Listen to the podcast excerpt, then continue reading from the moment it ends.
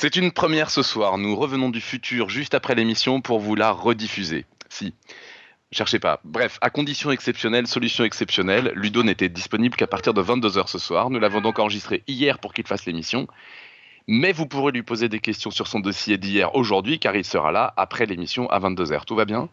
Vous êtes sur Podcast Science, nous sommes le 29 mars 2016. Enfin, en fait, on sera bientôt le 28, mais après, on reviendra le 29 pour les questions. Et Monsieur Génial nous parle de plastique dans une émission organisée par moi, ça se devine.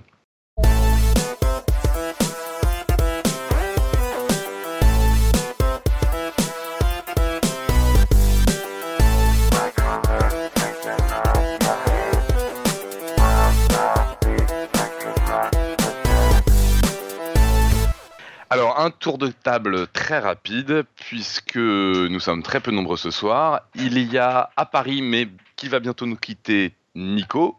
Salut. Salut. J'espère que tu vas quand même pouvoir rester un petit peu, puis peut-être même revenir pour les questions. Non, c'est pas possible. Je pense que je vais revenir vers la fin, mais, euh, très bien pour le direct. Nous avons Pascal qui ne parle pas, mais qui fait tout ce soir. Et qui est fantastique, parce qu'il a tout fait hier aussi. Fantastique, il a tout fait hier. il a tout fait hier avec du retard. quand même dimanche mais euh, voilà, euh, il est formidable. Nous n'avons pour l'instant pas Ludo, mais nous l'aurons bientôt et nous l'avons en version hier et il n'a pas beaucoup changé normalement. Il peut pas dire bonsoir, il n'est pas encore là. Et puis il y a moi, Robin, à Paris avec mon petit bruit parasite qui n'est pas encore couché. Euh, je propose de partir tout de suite pour cette émission, une émission sur le plastique et je peux vous dire qu'elle est passionnante puisque je l'ai déjà entendue. Eh ben écoute Ludo, c'est quand tu veux et je vais faire toutes les interventions de tout le monde, je vais prendre la place de tout le monde. Je vais mettre dans la psychologie de chacun des intervenants habituels de Podcast Science pour essayer de, poser toutes les questions qu'ils auraient posées euh, s'ils avaient été là. Eh ben écoute, c'est parfait comme ça. Ah bah, je, compte sur toi d'ailleurs pour me dire quand tu comprends pas et puis euh, avoir plein d'idées pour les quelques questions que je vais te poser. Très bien. ah, tu poses des questions en plus. Ouais, ça, ça va être bon ça. Ok. Ah bah oui, comme ça, ce sera interactif, tu vois. Ouais, ouais, ça va être hyper interactif. Et puis en plus, comme ça, tu seras obligé d'écouter, parce que la dernière fois, tu n'avais rien écouté. Donc, euh, je te connais à force. ok. Donc, du coup, bah, euh, comme il avait été prévu, euh, moi je vais parler un petit peu des plastiques, de la chimie des plastiques. Le domaine des plastiques, c'est un domaine qui est, qui est assez vaste, donc j'aurais pas le, on va pas discuter de, de, tout, mais je vais quand même essayer de donner quelques, quelques grandes idées. Et bah, j'avais envie de commencer déjà par la chimie, parce que de donner une définition de la chimie et de voir que le plastique s'intègre parfaitement dans cette euh, définition. Donc première chose, qu'est-ce que la chimie et qu'est-ce que fait un chimiste? En réalité, un chimiste va faire, euh, va avoir trois activités. La première de ces activités, c'est déjà d'essayer de savoir de quoi est constituée la matière qui l'entoure. Sa deuxième activité, ça va être ensuite de transformer la matière. Et le but de savoir de quoi est constituée la matière pour pouvoir la transformer, bah, c'est d'obtenir des matières utiles dans le quotidien. Si, si on prend cette introduction, bah, le plastique reste, euh, rentre parfaitement dans cette, euh, dans cette définition-là, puisque pour fabriquer du plastique, l'une des matières premières les plus utilisées, c'est le pétrole. Le chimiste a besoin de savoir de quoi est constitué le pétrole, pour pouvoir ensuite le transformer, afin d'obtenir une matière qu'il ne trouve pas dans la nature, qui est le plastique. Et puis si on prend cette définition, la chimie remonte à, on peut la, la remonter à, à, 2500 ans avant Jésus-Christ, par exemple, avec, euh, avec le cuivre, avec pardon, le bronze, qui est un alliage de cuivre et d'étain. On a commencé à mélanger du cuivre et de l'étain pour obtenir une nouvelle matière qui, qui n'est pas dans la nature et qui va avoir des propriétés intéressantes pour nous. Reste à savoir si on comprenait ce que c'était que ces, matières-là, parce que tu dis c'est aussi euh, décrire la matière. Là, il y a, y, a, y a transformer sans forcément savoir trop ce qu'on fait, quoi. Tu as parfaitement raison. C'est vrai qu'au début, il y avait quelques théories sur, euh, sur la matière. Alors, il faut remonter un petit peu dans le temps, euh, et on, passe de 2500 à, à 300 avant Jésus-Christ, euh, où on prend Aristote dans l'Antiquité grecque, qui propose la matière comme constituée d'eau, de terre, de feu, et j'oublie toujours le dernier, d'eau, de terre, de feu et d'air. Merci. on, on, est encore loin des éléments comme, comme aujourd'hui. Et le vrai début de la chimie est daté euh, aux années 1700 avec euh, Robert Boyle et Lavoisier. Mais bon, voilà, c'était juste pour dire que en chimie, on cherche à savoir de quoi est constituée la matière pour pouvoir la transformer afin d'obtenir des objets utiles dans le quotidien. Et le plastique, c'est un objet utile du quotidien qui n'existe pas dans la nature et qu'on fabrique à partir du pétrole. Et bah, puisque tu avais l'air d'avoir euh, envie de parler, Robin, je te propose de faire ensemble un petit tour de la matière plastique. Parce que Le plastique est vraiment partout, hein, on trouve partout. Et j'aurais bien aimé qu'on liste quelques objets en plastique euh, du quotidien. Là, comme ça, si tu devais me donner un objet en plastique, tu, tu parlerais de quoi? Il y en a plein. les, sacs plastiques, forcément. C'est dans le titre, c'est dans le mot, c'est ça qui est bien. Euh, tous les couverts en plastique parce que c'est aussi dans le mot. Mais après, on peut quand même y aller euh, sur des trucs un peu plus, un peu moins attendus. J'imagine qu'il y a, bah, il y en a plein. Je sais pas. Ah. Enfin, ça, j'en sais rien d'ailleurs. Tu vas peut-être me dire si c'est une connerie ou pas, mais euh, on dit récemment, enfin, on dit que les bagnoles récentes sont plus en métal, mais en des trucs qui ressembleraient plus à du plastique. Mais alors, je sais pas si c'est une connerie. Il y a, en fait, il y a beaucoup de, de matières dans les voitures qui ont été, de matières métalliques qui ont été supprimées pour, euh, pour être mise en, en, plastique. Néanmoins, pour moi, il reste toujours du métal à l'intérieur. Ouais, non, non, mais il reste du métal. Mais... Il reste métal, ouais. Mais il y a beaucoup de choses qui sont effectivement remplacées par du plastique. J'en La carrosserie, par exemple Je pense que c'est du métal. Je ne sais pas lequel, il faudrait vérifier, probablement un alliage, mais je pense que ça reste, ça reste en métal. À ma connaissance, euh, je ne pense pas que ce soit du plastique. Mais par contre, si tu regardes sur tes oreilles, tu as des écouteurs. Oui, j'ai des écouteurs, tout à fait, Ces en plastique. Sont en plastique. Euh, non, non, mais là, la, liste, elle est interminable. Enfin, je veux dire, il y a les stylos bics qui sont en plastique, j'en ai un sous les yeux. Il y a, euh, il y a, il y a, enfin, les ordinateurs, les coques de téléphone, et, et, en fait, il y a certaines lunettes qui vont être également en plastique. Euh, si tu regardes euh, dans tes vêtements, quand tu prends, quand tu vois l'étiquette des vêtements, et si c'est écrit polyester ou polyamide, c'est de la matière plastique également. Ah oui. Oui, parce que c'est ça. ce qu'il faudrait, c'est donner une définition de ce que c'est que le plastique, parce qu'on sent que c'est large quand même c'est hyper large. Un peu plus large même que ce qu'on peut avoir en tête. Euh. Et c'est beaucoup plus large que, ce qu'on peut avoir en, tête, effectivement. Là, donc, juste ce que je voulais dire avec cette, euh, cette petite intro, c'est juste de montrer que des plastiques, il en existe plein, avec plein de propriétés différentes. Et c'est le fait que le plastique puisse avoir autant de propriétés qui fait qu'il est autant utilisé. Pourquoi est-ce qu'on l'utilise? Parce qu'on peut en fabriquer de plein de catégories différentes, avec plein de propriétés différentes. Euh, juste je vais rapidement brosser un petit peu euh, ce qui existe comme euh, grande catégorie de, plastique, les, plus importantes. On va avoir euh, le, le, polypropylène, le polypropylène qui permet par exemple de faire les pare-chocs de voiture, qui vont être en polypropylène, certains pots de fleurs, qui vont être également avec cette matière. Un autre plastique extrêmement utilisé, c'est tout ce qui est le polyéthylène, cette fois-ci. Je discuterai après hein, de ce que ça veut dire. Mais quand on prend les jouets c'est du polyéthylène. Les sacs poubelles, c'est du polyéthylène également. Et puis, un autre plastique qui est pas mal utilisé, c'est le polyéthylène terephthalate, celui qui permet de faire les bouteilles. Ça fait de plus en plus gros mots quand même au fur et à mesure, mais... Euh. Ça, fait des gros mots, mais on va les expliquer après. Bah, C'était juste pour donner, euh, donner quelques exemples qui vont euh, aussi bien bah, des voitures, les jouer pour les grands, ou Lego, les jouer pour les petits. Quoi. Donc là, le, pare-choc, tu confirmes, c'est du plastique maintenant Parce que ça a été du métal quand même. C'est ça. Et là, maintenant, c'est du polypropylène. D'accord. Donc la carrosserie, peut-être pas, mais les pare-chocs, euh, voilà. Il faudrait vérifier, mais je, je pas dit que n'importe quoi. Et puis, autre chose avec, euh, avec les plastiques, c'est que ça, ça, pose aussi quelques, quelques problèmes et ça fait quelques débats, euh, notamment au niveau de la pollution, puisqu'on va retrouver pas mal de plastique dans la nature, il se dégrade pas facilement. Donc, est-ce que le plastique, c'est mauvais Est-ce que c'est pas mauvais? On parle pas mal de plastique biodégradable, certains le sont, d'autres ne le sont pas. Ceux qui ne le sont pas vont s'accumuler, euh, par exemple, dans l'océan. On parle du septième continent. C'est un continent de plastique dans l'océan Pacifique. Enfin, c'est dans l'océan Pacifique, il y a une grande zone qui est charriée par des plastiques. Et ça engendre euh, des problèmes, notamment sur la faune marine.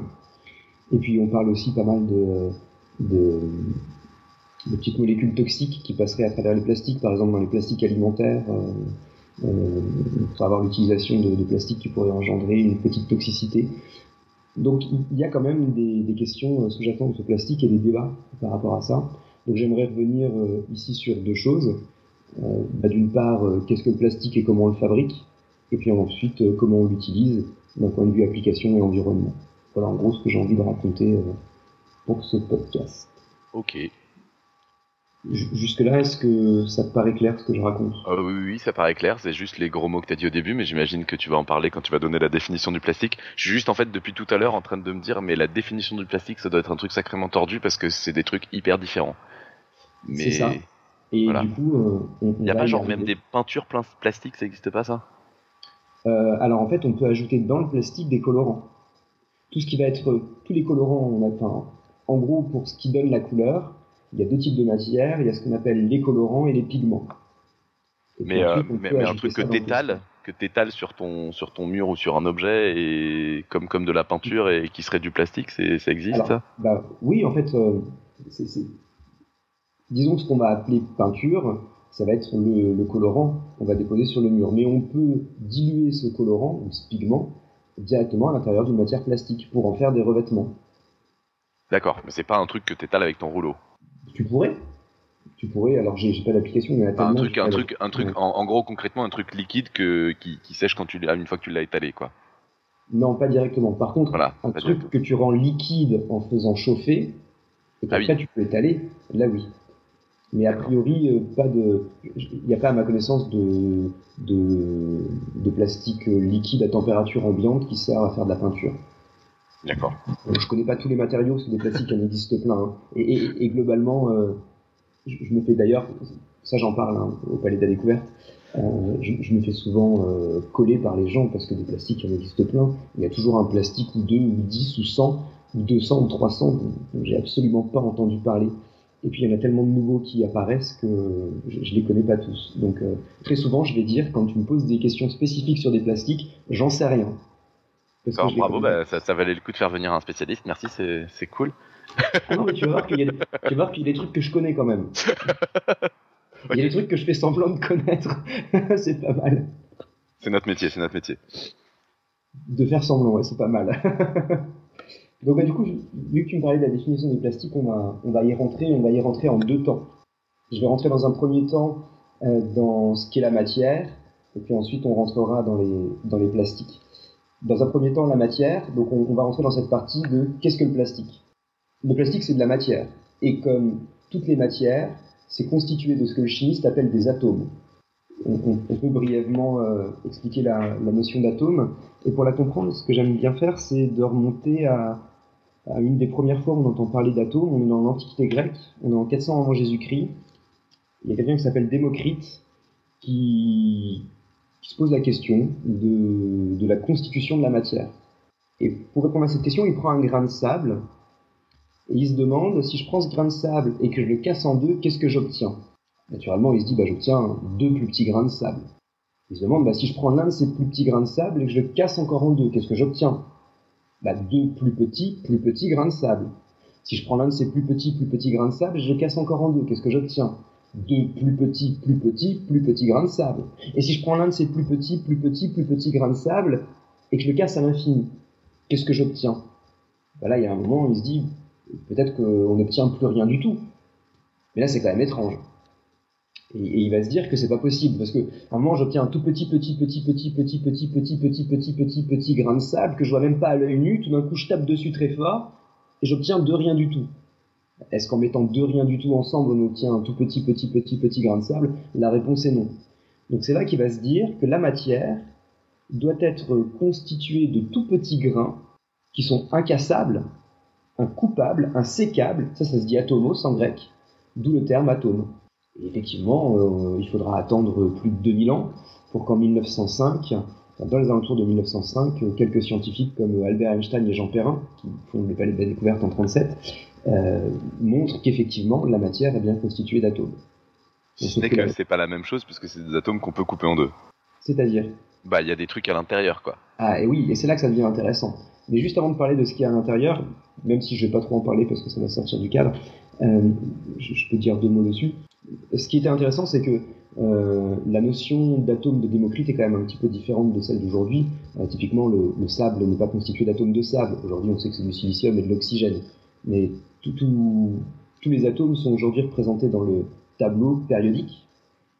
Toute la matière dans la nature, qu'on soit sur Terre, sur Jupiter, dans le Soleil, dans une galaxie, elle est constituée d'atomes, et il y en a 118 pour l'instant.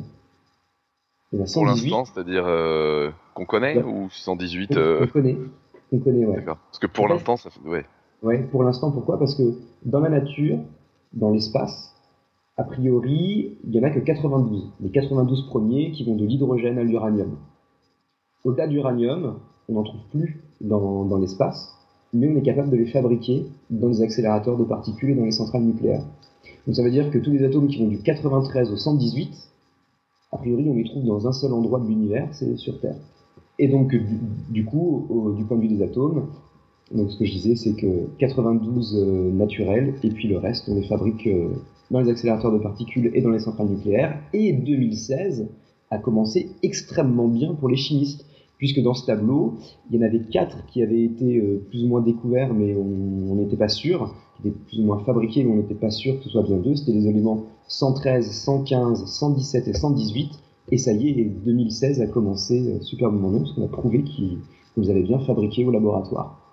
Genre euh, fabriquer euh, un, centième de seconde et ils se désintègrent aussitôt, c'est ça, On en fabrique quelques-uns, euh, quelques centièmes de seconde, ils se désintègrent, on voit juste leurs traces et c'est tout. Donc on n'en fera pas des matériaux en tout cas. Et on est content.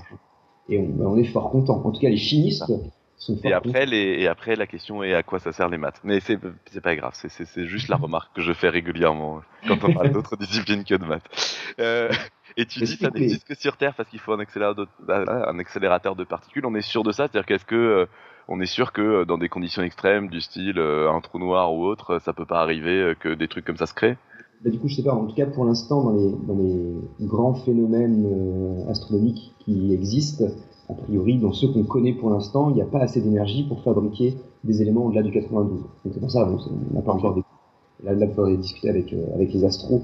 Ouais, on, est loin d'avoir de connaître tout l'univers, donc peut-être qu'il y a d'autres phénomènes qui existent. En tout cas, pour l'instant, ce qui est montré, c'est que euh, jusqu'au 92 et le reste, c'est sur Terre.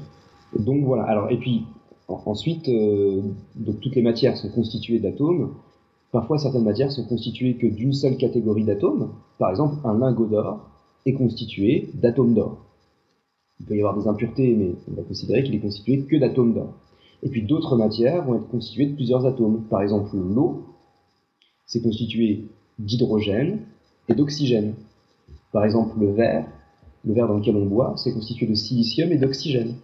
Le verre en cristal dans lequel on boit, c'est du silicium et de l'oxygène auquel on ajoute du plomb pour le rendre brillant. Et le verre pyrex qu'on met au four, qui est plus résistant, c'est du silicium et de l'oxygène dans lequel on ajoute du bore pour le rendre résistant. Donc on va faire comme ça des assemblages d'atomes. Et d'ailleurs, quand les atomes sont assemblés entre eux, généralement, ils s'organisent sous la forme de molécules. Par exemple, l'eau, les atomes d'hydrogène et d'oxygène ne se baladent pas comme ça. Ils sont organisés. Un atome d'oxygène est associé à deux atomes d'hydrogène, d'où euh, la formule H2O. Et dans un verre d'eau, il va y avoir des milliards et des milliards et des milliards de molécules d'eau euh, proches les unes des autres.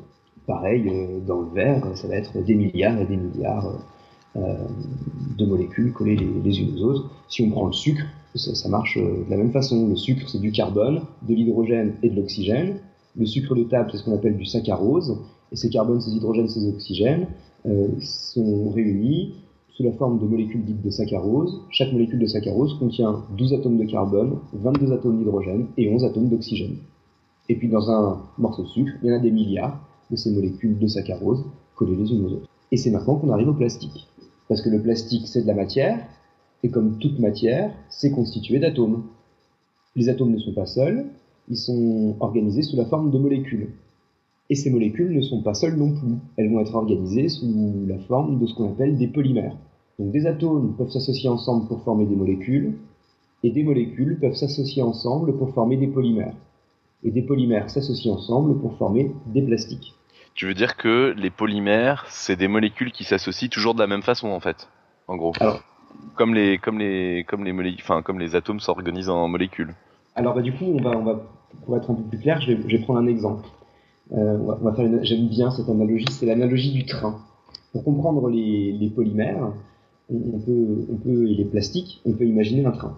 En gros, ce que je suis en train de dire, c'est que si je prends, par exemple, un sac poubelle, que je fais un zoom sur un morceau de sac poubelle, je verrai que ce sac poubelle, c'est un enchevêtrement de polymères. Si je fais un zoom sur un polymère, je constate que c'est un enchaînement de molécules.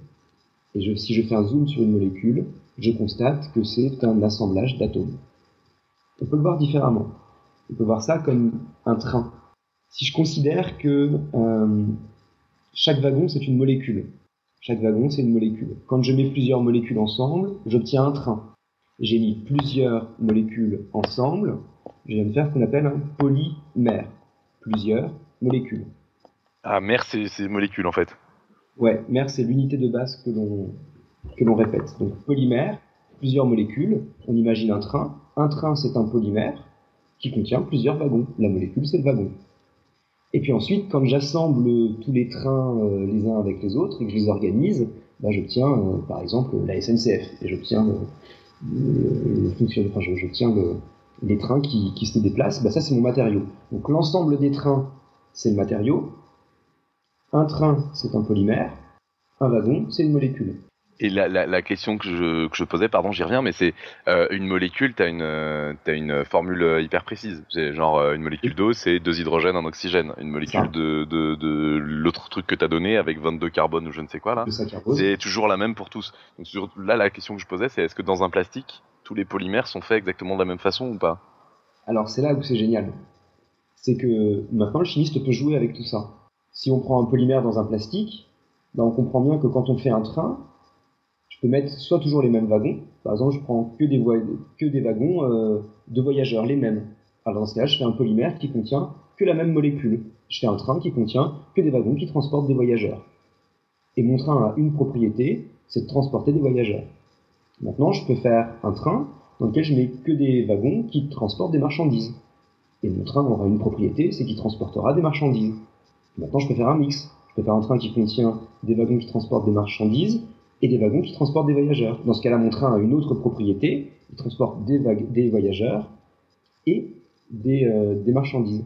Donc le chimiste va pouvoir soit mettre toujours la même molécule, soit des molécules différentes. Et en fonction des molécules qu'il met, eh ben, il va pouvoir obtenir des propriétés différentes. Par exemple, si je prends le polyéthylène qui sert à, à, la constitution des sacs poubelles, eh bien, c'est des molécules d'éthylène collées les unes aux autres. Si je prends du polypropylène, c'est des molécules de propylène collées les unes aux autres. Si je prends le polyuréthane, cette fois-ci, c'est pas des uréthanes collés les uns aux autres, parce que l'uréthane n'est pas une molécule mais une fonction. Ça va être deux molécules différentes, une qu'on appelle un isocyanate, l'autre qu'on appelle un polyol, qui sont collés ensemble. Alors on aurait pu appeler ça un polyisocyanate polyol, que c'est pénible. Alors on va le noter cette fois-ci par euh, le, rassemblement des deux, on appelle ça un polyuréthane.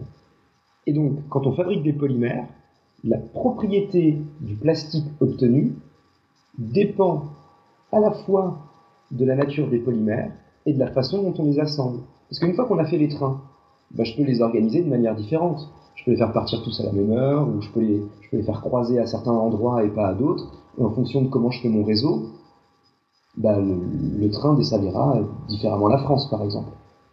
Donc en fonction de comment j'organise mes polymères, je peux également avoir des propriétés différentes. Par exemple, en prenant que du polystyrène, et en fonction de comment je vais organiser mes polymères polystyrène dans le matériau, je peux obtenir soit des verres en plastique, soit les pains de polystyrène blancs, là, les espèces de, petits granulés de, polystyrène blanc. De, déménagement, là, et de, de, de, quand t'achètes un truc fragile, là. Ouais. Et qui partent en plein de petits morceaux qui volent partout, et c'est chiant. C'est ça. Donc en fonction de comment on assemble. Et c'est la même chose que les verres en plastique qu'on achète euh, pour une fête et qu'on veut jeter à la fin de la fête. Alors pas tous parce que certains verres en plastique sont euh, en polypropylène, d'autres euh, vont être en polystyrène. Mais on peut faire les deux quoi, avec la, le même polymère. Et il suffit de regarder sur le derrière du, du gobelet, c'est écrit quand c'est écrit PS, c'est que c'est du polystyrène. Alors du coup, je sais pas, ça te paraissait clair ou pas? Euh, ouais, ouais, ouais, ça me paraît, ça me paraît clair. Juste, du coup, ça me paraît un peu, comment dire, euh, un, un, truc en plastique, euh, c'est donc le polystyrène, c'est un plastique aussi. Alors t'es en train de me dire là. Euh, on l'avait pas dans la liste tout à l'heure.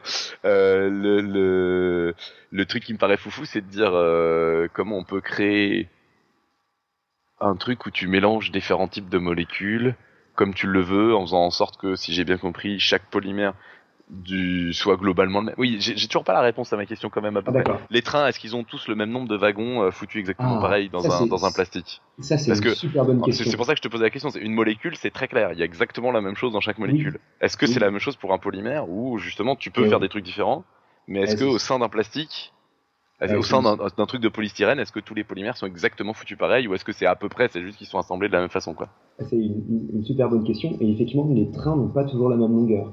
En fait, on a, une distribution, le- celui qui. Donc, donc ça veut dire que là déjà, on voit que la fabrication d'un plastique, elle va se faire en trois temps. Il faut déjà fabriquer la molécule, ensuite il faut assembler les molécules, et puis organiser. Enfin, pardon, fabriquer la molécule, assembler les molécules en polymères et organiser les polymères. Donc en fait, il faut les matières premières, puis faire une polymérisation, et puis il va falloir donner forme.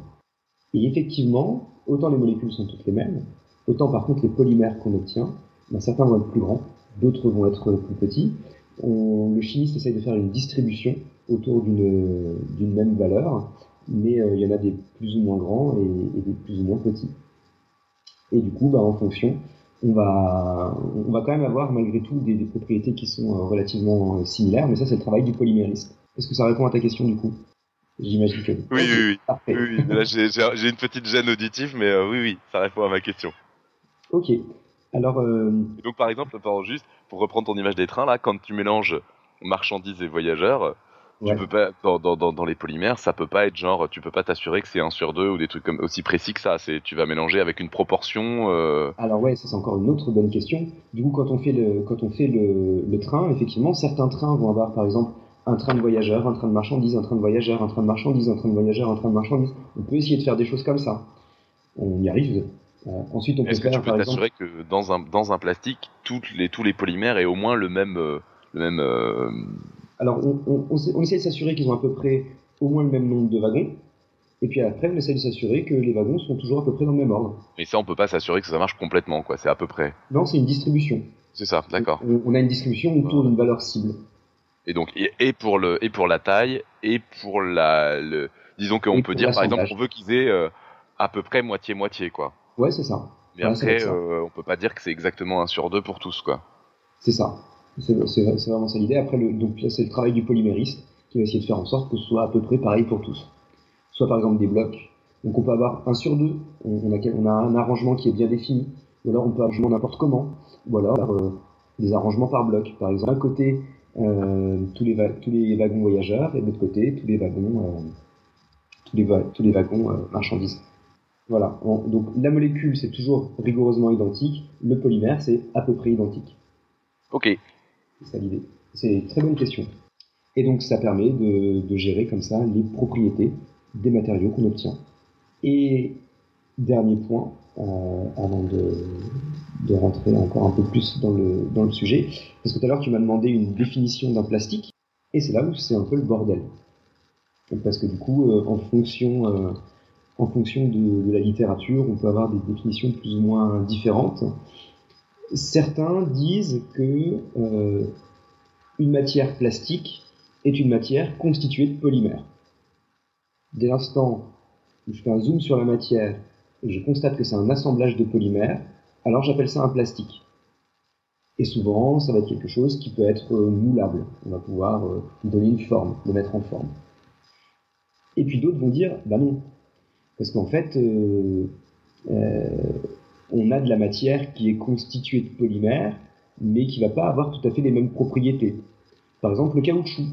Le caoutchouc, c'est constitué aussi de polymères, mais cette fois-ci, on va avoir des propriétés élastiques.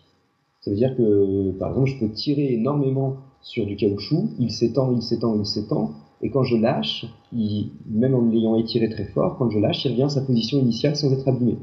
Si je fais la même, chose, avec un sac poubelle, il va casser.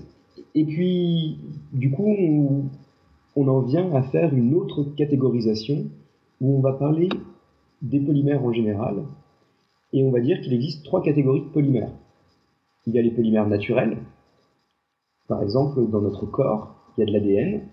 L'ADN, c'est des molécules collées les unes aux autres. Une base azotée collée à une base azotée, collée à une base azotée, collée à une base azotée. L'ADN est un polymère naturel. Les protéines. donc, donc, la première définition des plastiques dit que l'ADN c'est du plastique. Euh, ben, c'est là, tu vois, où justement, il y a, y, a des, y, a, y a des choses qui, moi, me satisfont pas dans cette, dans cette définition. Je, je donne les deux. Du coup, ça, ça change l'image du plastique, quoi. Du coup, ça change carrément l'image du plastique. Et pareil pour les protéines qu'on a dans l'organisme aussi. C'est des polymères. Un acide aminé collé à un acide aminé, collé à un acide aminé, collé à un acide aminé, collé à un acide aminé, etc., etc. Et puis ensuite, il y a les polymères dits semi-synthétiques ou artificiels. C'est des polymères qu'on trouve dans la nature, mais que l'homme transforme. Par exemple, le caoutchouc, naturel. Et ouais. Donc on, l'obtient à partir de l'EVA, c'est ce qu'on appelle du polyisoprène, une molécule d'isoprène, colle à une molécule d'isoprène, colle à une molécule d'isoprène, colle à une molécule d'isoprène, etc. Quand on le prend naturellement, il n'a pas des propriétés euh, qui, sont, qui sont géniales. Par contre, à partir de 1839, un monsieur qui s'appelle Charles Goodyear va, va faire, lui, va, va, faire ce qu'on appelle réticuler les polymères. Souvenez-vous tout à l'heure quand on a parlé du train. Dans le cas du, du polyisoprène, la molécule de base c'est l'isoprène, c'est le wagon. Les polyisoprènes, bah, c'est les trains, plein d'isoprènes collés ensemble. Et puis ce que va faire Charles Goodyear, c'est qu'une fois qu'on a tous les trains, lui il va accrocher les trains ensemble. On appelle ça faire une vulcanisation, et ça permet d'avoir le caoutchouc tel qu'on l'utilise. Donc il a pris un polymère qui existait dans la nature et il l'a un tout petit peu modifié. Dans ce cas-là, on parle de polymère semi-synthétique. Et puis ensuite, il y a les polymères dits synthétiques. Ceux-là, ils n'existent pas dans la nature et ils sont entièrement fabriqués par l'homme. Et c'est le cas de quasiment tous les plastiques qu'on utilise. Pour être plus précis, moi j'aime bien dire que euh, les polymères forment plusieurs catégories de matériaux. Une grande partie des polymères forment une catégorie de matériaux qu'on appelle le plastique. Le plastique, ça va être un matériel qu'on ne trouve pas dans la nature et qui va avoir plein de propriétés différentes en fonction de comment on le fabrique. Par contre, il n'a pas cette propriété élastique qu'a le caoutchouc. Globalement, ça recouvre à peu près les polymères euh, parfaitement synthétiques. C'est ça. Globalement, ça, ça, recouvre les polymères synthétiques parfaitement. Et ça recouvre une très très grande partie euh, de tous les polymères qui existent. La, ta, définition du plastique, c'est les. Globalement, c'est. La définition du plastique, c'est les polymères synthétiques. Ouais, c'est ça. Moi, j'aime bien assimiler ça à ça. Polymère synthétique égale plastique. Voilà, du coup, c'était pour dire que c'est un peu le bordel dans la définition. Non, mais, c'est normal. C'est rassurant. Quand c'est trop bien rangé, ça m'angoisse. Et puis, si on veut ajouter encore euh, une, tranche au-dessus, dans le plastique, il y a deux grandes catégories de plastique. Il y a les plastiques qui sont dits thermoplastiques et les plastiques qui sont dits thermodurcissables. Les thermoplastiques sont des plastiques qui peuvent être euh, euh, modifiables par chauffage. En les chauffant, on les fond, et puis on peut les remouler différemment. Et puis ensuite, si ça ne plaît pas, on peut le refondre et le remouler différemment encore. Et les thermodurcissables, eux, une fois qu'on les a fabriqués, ils ont leur forme définitive. Et après, on ne peut plus rien en faire, à part les utiliser. Voilà un petit peu pour les, pour les définitions. Je ne sais pas si c'était euh, très clair. En tout cas, ce qui, est sûr, c'est qu'un plastique, c'est constitué de polymères. Les polymères sont constitués de molécules. Les molécules sont constituées d'atomes. Jusque-là, tout va bien. Et du coup, on va passer maintenant à la partie de comment on fabrique un plastique. Et ce que je disais, c'est que la fabrication du plastique, elle se fait en trois grandes étapes. On a dit qu'un plastique, c'était un assemblage de polymères, donc il faut assembler les polymères. Pour fabriquer un polymère, il faut mettre euh, des molécules les unes à la suite des autres, et puis il faut avoir ces molécules. Donc fabriquer les molécules, assembler les molécules pour avoir des polymères, puis assembler les polymères. C'est les trois grandes étapes. Et on va s'intéresser dans un premier temps à la première étape qui est euh, bah, où est-ce qu'on trouve les molécules qui permettent de faire les polymères, qui permettront de faire les plastiques. Il y a deux grandes catégories de matières premières qui sont utilisées pour obtenir les molécules, les monomères, les wagons des trains. La première des catégories, c'est la catégorie des ressources fossiles. En gros, la majeure partie des plastiques qu'on utilise sont fabriqués à partir du charbon, du pétrole ou du gaz naturel. C'est sur, sur 100 objets en plastique, il y en a 90 qui sont fabriqués à partir de ces ressources-là.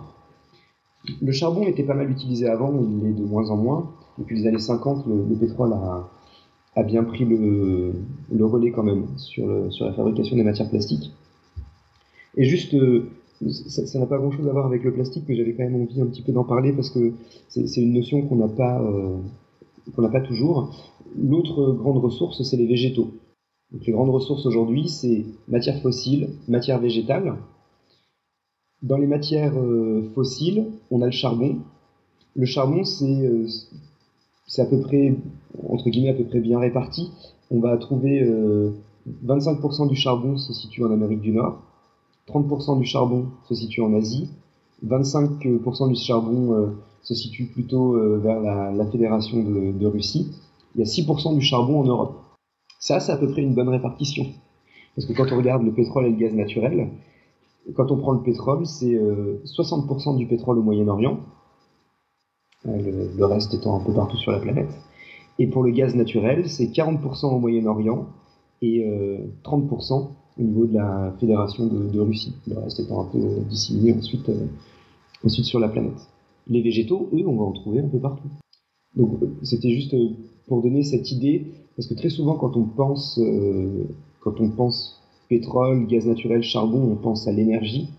Il faut bien voir qu'une très grande partie de tout ce qu'on utilise dans notre quotidien est fabriqué à partir de ces grandes matières premières. Et que si demain il n'y a plus de pétrole, on va avoir un problème euh, pour la fabrication d'une grande partie des objets qu'on utilise. Et pas que pour l'énergie. Et pas pour l'énergie. Bon, faut savoir qu'il n'y a que 10% du pétrole qui part hein, pour la fabrication des objets c'est pas tant que ça, mais n'empêche que la majeure partie des objets qu'on utilise sont fabriqués à partir de ces matières premières-là. C'est pour ça qu'aujourd'hui, le chimiste essaie de fabriquer aussi euh, pas mal d'objets à partir d'une autre matière première qu'on trouve, euh, peut trouver plus facilement, c'est les végétaux. Voilà en gros pour ces, pour ces grandes catégories de, de matières premières. Je vais absolument pas rentrer dans le détail de comment on fabrique du plastique, à partir du pétrole, du gaz naturel et du charbon. Euh, parce que je préfère m'attarder sur les végétaux. Euh, pourquoi? Parce que, euh, parce que justement, les, les végétaux seront pour moi peut-être une solution d'avenir. Et je pense que dans l'avenir, la part des végétaux va augmenter. Donc, je préfère parler des végétaux que, que, des, matières, que des matières fossiles. Juste peut-être quand même quelque chose, c'est que le charbon, on appelle ça la carbochimie on en parle, on, en parle un petit peu moins, mais peut-être que ça reviendra sur le devant de la scène. Euh, pourquoi? Parce que bah, du charbon, il y en a encore quand même. Euh, du pétrole, il y en a encore aussi, hein, mais euh, il risque d'y avoir peut-être plus de charbon que de pétrole. Et donc peut-être qu'à un moment, on reviendra au charbon. Le problème du charbon, c'est que il est solide.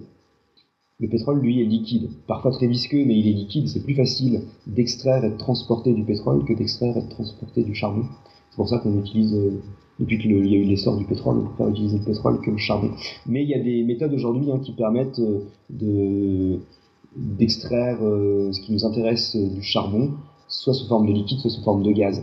Parfois directement de la mine même. C'est compliqué, mais ça peut être, fait. On peut extraire des gaz directement depuis les mines. Le charbon, on peut en extraire les gaz intéressants qui vont servir après. Peut-être que ça, ça permettra au charbon d'en venir sur les grands de.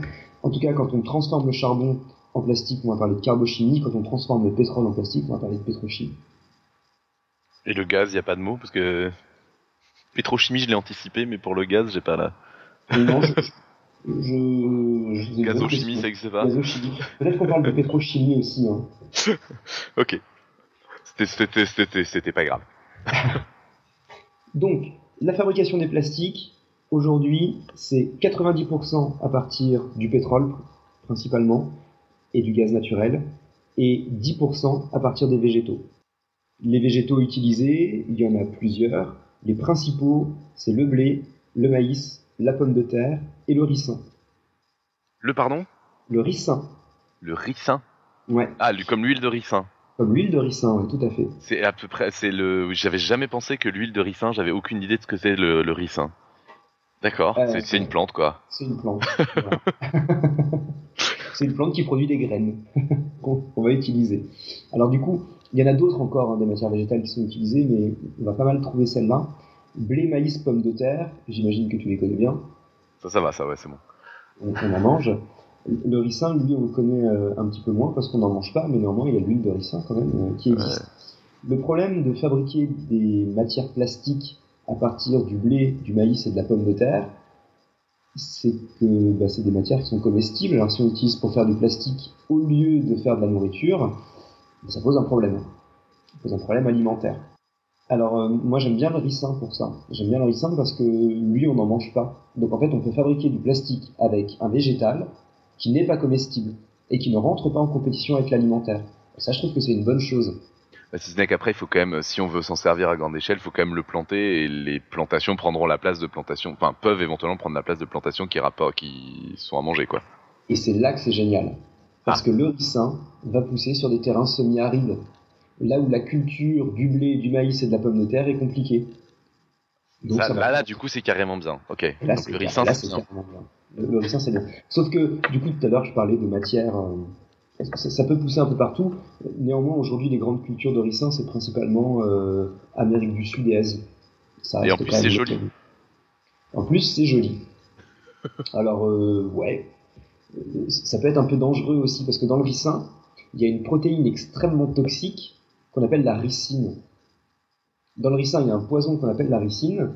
Et euh, bah d'ailleurs, la ricine, peut-être euh, certains ont, déjà entendu parler.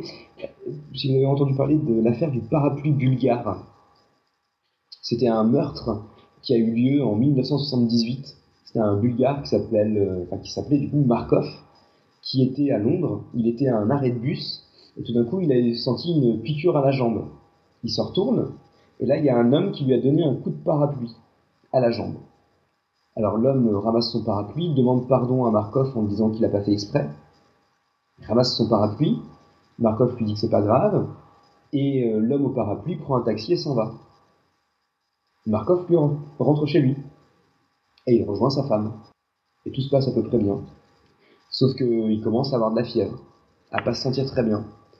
Bon, il va se coucher, il se dit qu'il a sûrement chopé un rhume, sauf que dans la nuit, il se sent moins bien encore, son état de santé s'est dégradé, sa femme décide de l'emmener à l'hôpital, et à l'hôpital, les médecins constatent qu'effectivement, euh, il va pas bien mais il n'arrive pas à trouver ce qu'il a. Aussi, il remarque bien que à la jambe, là où il a reçu le coup de parapluie, euh, il a une petite, une petite tache rouge. Alors du coup, il y a des radios qui sont faites, mais on voit rien. Et son état de santé continue de se dégrader.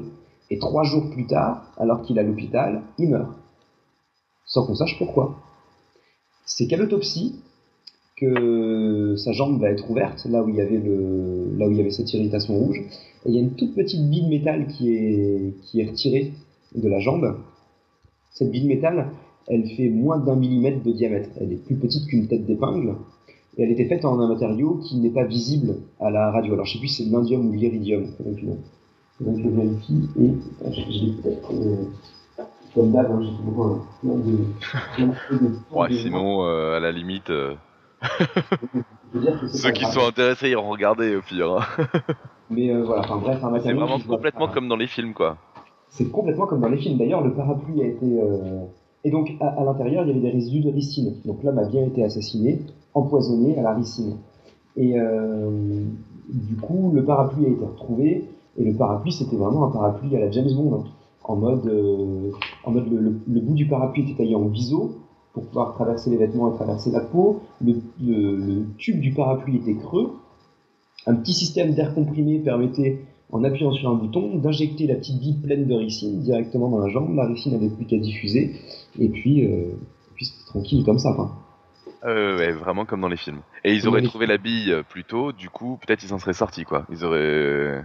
Ouais, peut-être ils s'en seraient sortis, parce que je crois qu'il y a un alors, j'ai pas, pas revérifié, mais il y a peut-être un, traitement à l'empoisonnement. Euh, Bref, la ricine, c'est cool, sauf que ça peut empoisonner. Sauf que ça peut empoisonner. Et, on pourrait se dire que c'est un, vieux poison, mais en fait, euh, pas du tout. C'est encore utilisé aujourd'hui.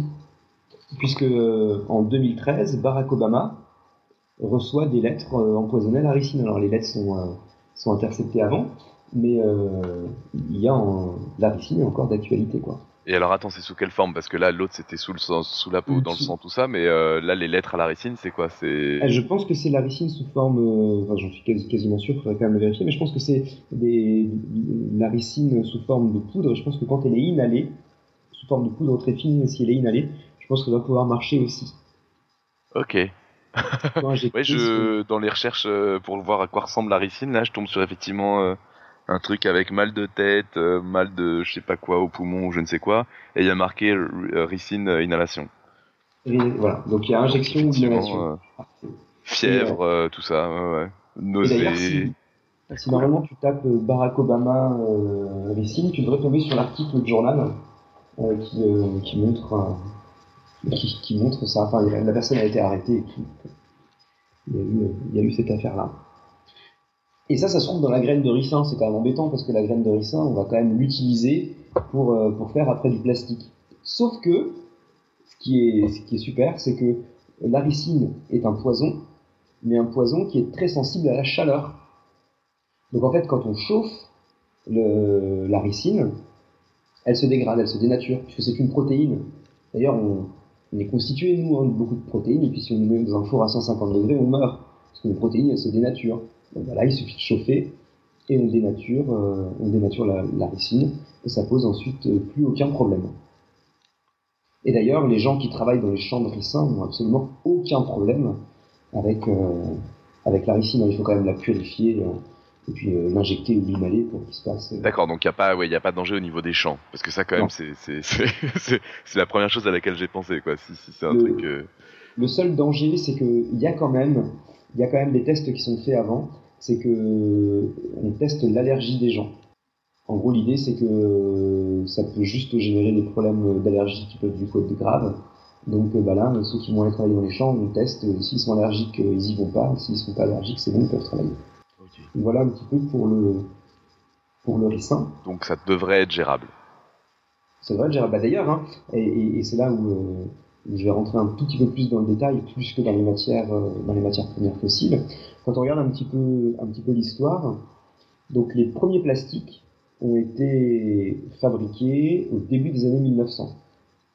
C'est fabriqué à partir des ressources fossiles, et les premiers plastiques à partir des végétaux sont fabriqués dans les années 70 à peu près. Ce qui correspond au moment du premier crack pétrolier. Bah et quand on regarde l'histoire des plastiques fabriqués à partir des végétaux, elle colle un peu à l'histoire du pétrole, dans le sens où euh, quand euh, le pétrole est, pas très bon marché, bah, les végétaux reprennent le, devant de la scène.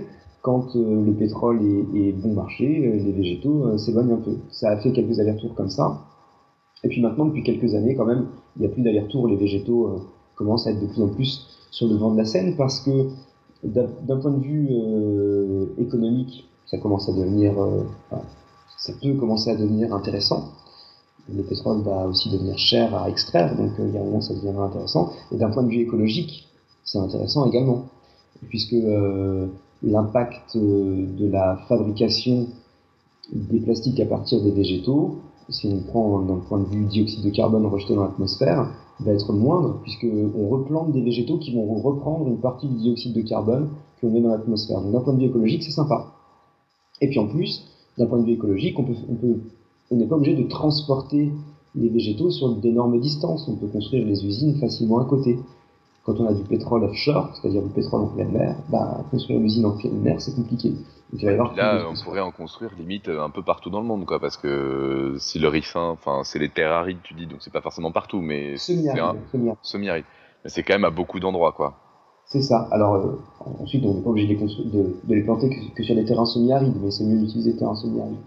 Après, euh, on verra que c'est pas si simple que ça, on en parlera en, conclusion, on verra, euh, en conclusion de cette partie, on verra que remplacer les plastiques issus du pétrole par des plastiques issus des végétaux, c'est pas si facile que ça.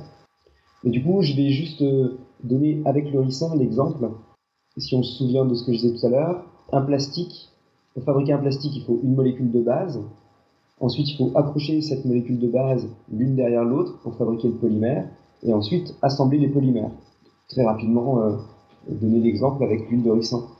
Puisque, enfin avec le ricin. En gros, comment on fabrique du plastique à partir du ricin? Ben, On récolte les graines, et une fois qu'on a récolté les graines, on va extraire l'huile. Pour extraire l'huile, ben, on broie tout simplement le... on broie la graine, et on en extrait l'huile. D'un côté, on obtient l'écorce de la graine, qu'on appelle le tourteau, qui ça va pouvoir être donné à manger euh, aux animaux. Et puis de l'autre côté, on extrait l'huile, et c'est l'huile qui va être chimiquement transformée pour fabriquer le plastique. Alors l'huile peut être utilisée directement comme laxatif, elle peut être aussi utilisée comme lubrifiant moteur, ou alors le chimiste la transforme, et une fois qu'il la transforme, eh ben, on peut faire du plastique. La transformation se fait en, en deux grandes étapes. Il y a l'obtention de la petite molécule de base, et ensuite il y a euh, la polymérisation. Pour obtenir la petite molécule de base, on prend l'huile, on la mélange dans un premier temps avec du méthanol. L'huile, comme toutes les huiles, elle est constituée de ce qu'on appelle des triglycérides. Un triglycéride, c'est trois acides gras ensemble. Et c'est des milliards et des milliards et des milliards de triglycérides collés les uns aux autres qui forment l'huile. Si je prends l'huile de tournesol que j'ai chez moi, euh, si je fais un zoom sur l'huile de tournesol, ben j'ai remarqué que c'est des milliards de triglycérides collés les uns aux autres. Si je fais un zoom sur, sur de l'eau, des milliards de molécules d'eau collées les unes aux autres. La différence entre l'huile de tournesol et l'huile de ricin, c'est que c'est pas les mêmes triglycérides. il se trouve que le triglycéride de l'huile de ricin peut être utilisé pour faire du plastique, pas celui d'huile de tournesol.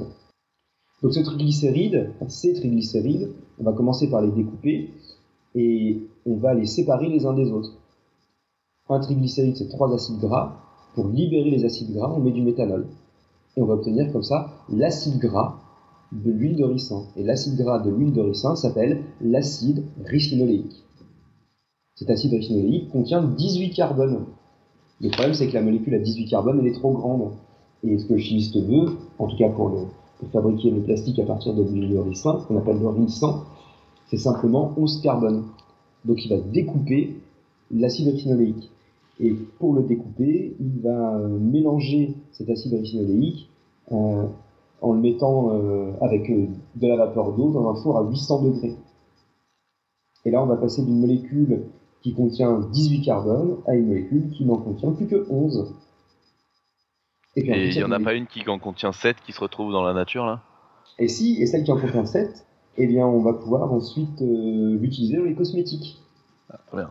Rien ne se perd. C'est génial. Rien ne se perd avec le C'est top. Et puis, euh, et puis ensuite, euh, ben, on, récupère celle qui a 11 carbone et on va la fonctionnaliser. On va la fonctionnaliser euh, parce que d'un côté, elle a une tête acide et de l'autre côté, on va lui mettre une, une tête amine. Alors, une tête acide, c'est quelque chose qui contient un carbone, deux oxygènes et un hydrogène. Et une tête amine, c'est quelque chose qui contient un azote et deux hydrogènes. Donc en gros, j'ai 10 carbones au milieu. De l'autre côté, j'ai le 11e carbone avec deux oxygènes et un hydrogène. Et de l'autre côté, j'ai un azote avec deux hydrogènes. Et ça, c'est mon wagon. Et tous les wagons peuvent s'accrocher les uns aux autres parce que une tête amine peut se coller à une tête acide. Donc ça se fait limite tout seul, tu veux dire Et ça se fait tout seul. Et ça libère de l'eau. C'est la polymérisation. Quand on fait la polymérisation, on prend tous ces wagons, on les met ensemble, alors moyennant euh, quelques conditions de température et de pression, et puis, euh, et puis hop, on obtient comme ça les polymères. Comme, comme c'est, le même genre que la cristallisation, à partir du moment où tu as mis ce qu'il fallait avec les bonnes conditions, ça s'assemble tout seul. Ça s'assemble tout seul, c'est ça. Et du coup, euh, en fait, la, la, cristallisation, c'est l'assemblage. Là, ici, c'est euh, la formation du, matériau. Bon, sauf qu'une fois qu'on a obtenu le polymère, une fois qu'on a obtenu le polymère, on obtient sous forme de granulé. Il va falloir ensuite le mettre en forme. Et pour le mettre en forme, bah, il y a différentes méthodes. On peut par exemple le mouler.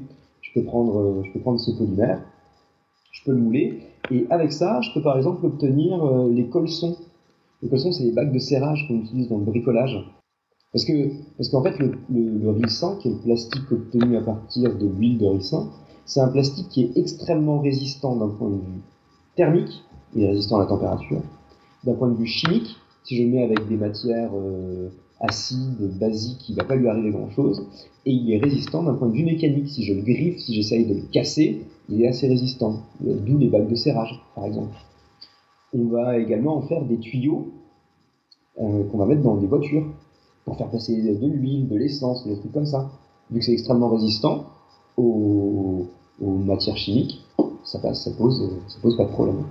Et puis, on peut également avoir une autre mise en forme, c'est faire des embrobages je prends un métal, un métal que je voudrais protéger, et puis euh, un métal fragile par exemple que je voudrais protéger, je peux l'entourer de ce plastique. On fait chauffer, euh, on fait chauffer ce plastique pour le, faire fondre, et puis ensuite euh, je, je l'enrobe, j'enrobe comme ça un métal avec, et après ce métal va être protégé. Donc c'est ce que tu, quand, quand, tu parles de moulage, c'est juste en fait on fait fondre et puis on le met dans un moule pour lui donner la forme qu'on veut quoi. C'est ça. C'est juste on fait fondre et ça marche. Ok. Alors on fait fondre, et puis après, quand tu le mets dans le moule, faut le mettre avec des bonnes conditions de pression. Euh, est-ce que tu veux euh, l'objet creux, l'objet plein Donc en fonction de ça, tu vas mettre de l'air, pas d'air. En gros, il y a quand même. Ça a l'air facile comme ça, mais il y a plusieurs méthodes de d'assemblage. Qui ah, mais moi, tu sais, quand on dit que c'est théoriquement faisable, c'est bon, c'est comme si c'était fait. Après. Euh. C'est ça. mais, en, gros, l'idée, c'est ça. ok. Et puis après, je dis pas que c'est facile, j'imagine. Et, et, et, et, puis après, tu peux enrober des métaux, par exemple, les caddies de supermarché vont être, euh, vont être plastifiés avec euh, du rilsan. Ah parce que vu que c'est résistant, même mécaniquement, bah, si on met des coups de clé, qu'on essaye de rayer le, le bidule, bah, ça va pas se rayer. Donc le caddie est protégé. Et quand tu dis on fait tout ça, c'est le cas, c'est-à-dire que euh, aujourd'hui, si, enfin les caddies aujourd'hui, les collets de serrage aujourd'hui, etc. Comme tu sais, il y a que 10% des plastiques. Euh, tous ces objets-là, ils sont déjà faits comme ça. C'est ça. D'accord. C'est ça. il, y a, plusieurs applications. Hein, alors c'est fait notamment par la société Arkema. Donc en allant sur le site de la société Arkema, il y a moyen de voir les différentes utilisations du, du Mais en tout cas, voilà, voilà quelques exemples. par exemple, les, les, les lits de, des hôpitaux vont être aussi plastifiés de cette manière-là. En gros, on chauffe l'armature en métal, et puis ensuite on la trempe chaude dans, euh, dans, du, dans du en poudre, et puis le rilsan, la poudre, euh, se, fond uniquement autour de la structure métallique, et c'est comme ça qu'on fait l'enrobage. Et euh, c'est facile à nettoyer, et du coup pour les, pour les des hôpitaux, c'est génial. Tu vas avoir une bonne résistance aux ultraviolets, et tu vas pouvoir également aussi, euh, quand tu as des matériaux qui doivent être euh, mis euh, au niveau des ultraviolets, bah, tu peux, certaines canalisations qui sont dehors par exemple, tu vas pouvoir les, protéger avec ça sans problème. Et sauf erreur, c'est un truc, je crois, il me semble que je fais une page de pub hein, quand même pour notre boulot. Vous faites ça, ça de, de faire du plastique en direct en trempant un truc très chaud dans, dans des billes là? Ouais, complètement. Ouais, complètement. Il me semblait que j'avais déjà vu ça avec un truc bleu là. Ouais, c'est ça, bah voilà. Bah, D'ailleurs, du coup, on a Donc, pour ceux qui sont intéressés, passez au Palais de la Découverte, l'expérience sera faite sous vos yeux en direct. C'est euh, un peu ça l'idée, ouais, complètement. Si notre direction nous entend comme ça, ils nous, ils nous, ils nous compteront ça en heure sup. Mais d'ailleurs, hein, ce, que je, ce que je suis en train de présenter, euh, euh, c'est quelque chose que je raconte aussi euh, au, palais de, au Palais de la Découverte. Ah, puisque du coup, bah, pour être assez réactif pour pouvoir venir présenter, j'ai fait des choses que, que je présente déjà plus ou moins. Jusque-là, est-ce que ça paraît clair? Hyper clair, hyper intéressant. Je suis très content de savoir comment on fait du plastique. Alors, euh, juste quand on parle de la mise en forme, il y a aussi l'ajout d'additifs à l'intérieur. On peut ajouter des, additifs euh, antioxydants, on peut ajouter euh, des additifs colorants. Enfin, il y a plein d'additifs qu'on peut également ajouter au plastique lorsqu'on le met en forme. quand on fabrique un plastique, il y a trois grandes étapes fabriquer la molécule de base. Et la molécule de base, on l'obtient soit à partir des matières fossiles, soit à partir des végétaux. Une fois qu'on a la molécule de base, donc le wagon, on va les coller les unes derrière les autres. On fabrique le train, c'est la polymérisation. Et une fois qu'on a fait la polymérisation, on assemble les polymères les uns derrière les autres. Et euh, c'est l'assemblage. Et au moment de l'assemblage, on peut également ajouter des additifs à l'intérieur. Et pour euh, avoir une propriété d'un plastique, on va pouvoir jouer à la fois sur la molécule de base, sur l'assemblage des molécules en train et sur l'assemblage des trains les uns par rapport aux autres. Ces trois choses-là vont gérer la propriété du plastique. Donc on peut avoir euh, des, milliers, et c'est ce qu'il y a hein, d'ailleurs, hein, des milliers de plastiques différents avec des milliers de propriétés différentes. Et euh, alors la molécule, je vois bien comment on peut avoir des molécules différentes. La polymérisation, là, l'exemple que tu as donné, on voit pas bien comment on pourrait en avoir d'autres. Eh ben, Parce que tu disais que euh, ça se faisait tout seul, avec la même, euh, les mêmes molécules. Oui, bah, du coup, c'est ça. En fait, soit je mets les mêmes molécules les unes avec les autres. Ah oui, tu peux mélanger plusieurs... molécules. Voilà. Donc en fait, la molécule de base, elle a une propriété. Et après, quand donc, le wagon a une propriété, les, voyageurs. Après, tu choisis les wagons que tu mélanges entre eux. Après, tu choisis la polymérisation. C'est la polymérisation. Et puis ensuite, tu, choisis. Et après, tu choisis comment. Donc là, par exemple, on pourrait faire autre chose que de tremper un truc brûlant dedans. On pourrait le faire autrement ou avec d'autres. Euh, bah, d'autres euh, additifs et qui fait que du coup le, truc obtenu sera quand même aura pourra avoir des propriétés des aspects différents.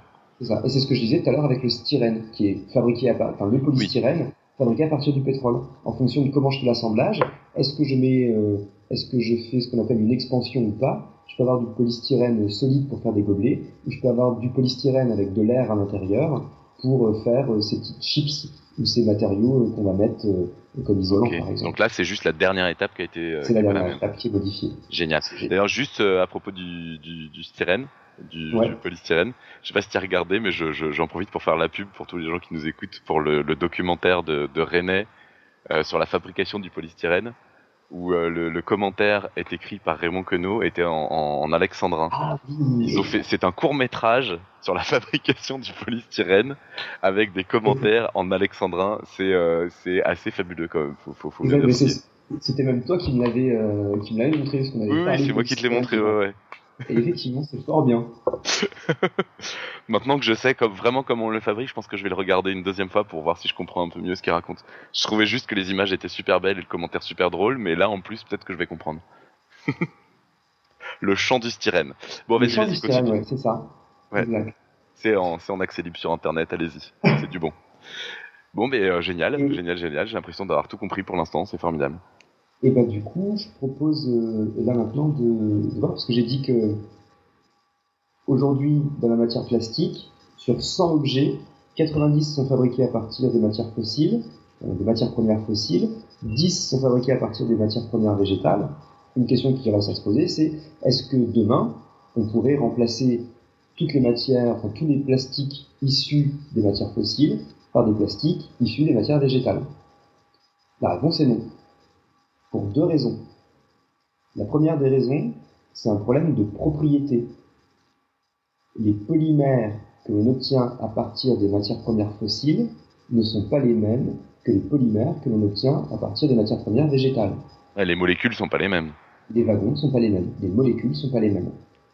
Et vu que les wagons ne sont pas les mêmes, bah, les trains ne sont pas les mêmes et l'assemblage des trains ne sont pas les mêmes. Donc les propriétés vont forcément être différentes. Alors parfois c'est bien, parfois c'est moins bien. Par exemple dans le cas du ricin, celui qui est fabriqué à partir du ricin, eh ben, on a un plastique qui est super résistant à la température, aux contraintes mécaniques et aux contraintes chimiques. Donc il peut, euh, avoir des applications euh, intéressantes. Mais ce n'est pas toujours le cas. Et pour euh, vous donner un exemple, on peut imaginer un sac poubelle. Aujourd'hui, les sacs poubelles sont fabriqués en polyéthylène, à partir du pétrole. Si je veux remplacer le sac poubelle issu du pétrole par un sac poubelle issu euh, d'un végétal, il faut que le sac poubelle issu du végétal soit au moins autant résistant que le sac poubelle issu du, euh, pétrole si en sortant, si je fabrique un sac poubelle à partir de, végétaux et que lorsque je sors le sac poubelle de la corbeille, le sac poubelle se craque, bah, personne n'ira l'acheter.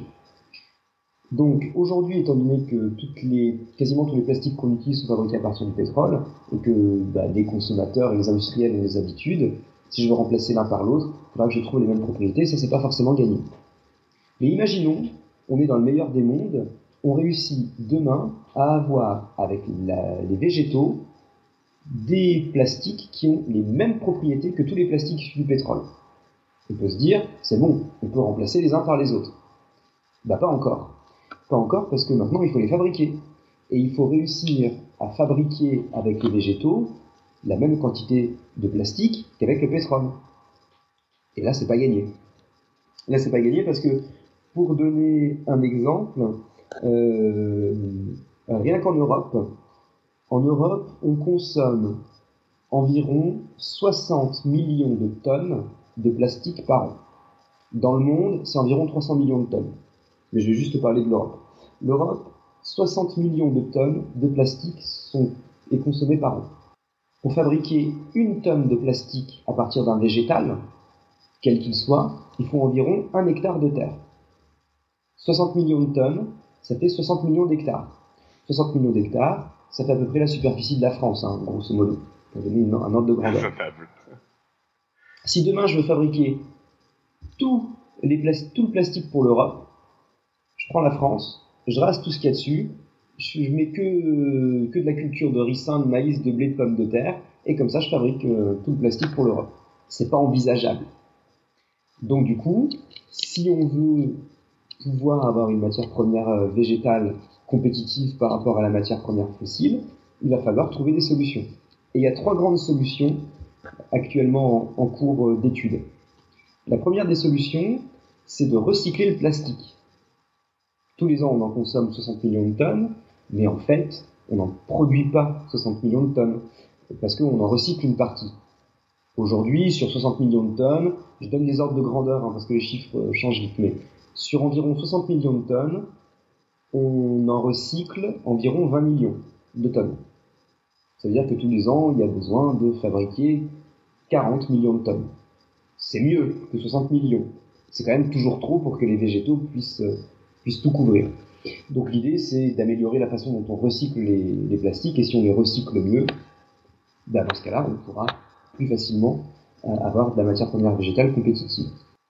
La deuxième solution, c'est d'avoir des végétaux modifiés. Par exemple, on fait des pommes de terre transgéniques, donc génétiquement modifiées, qui vont produire plus d'amidon.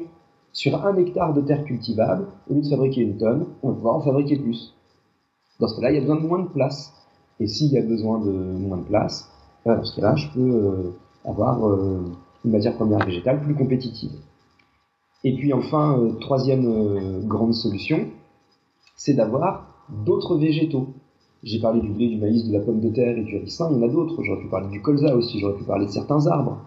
Bon, le problème des arbres, c'est que là encore, si on déforeste euh, la forêt amazonienne, c'est embêtant. Certains végétaux vont se renouveler beaucoup plus facilement que d'autres.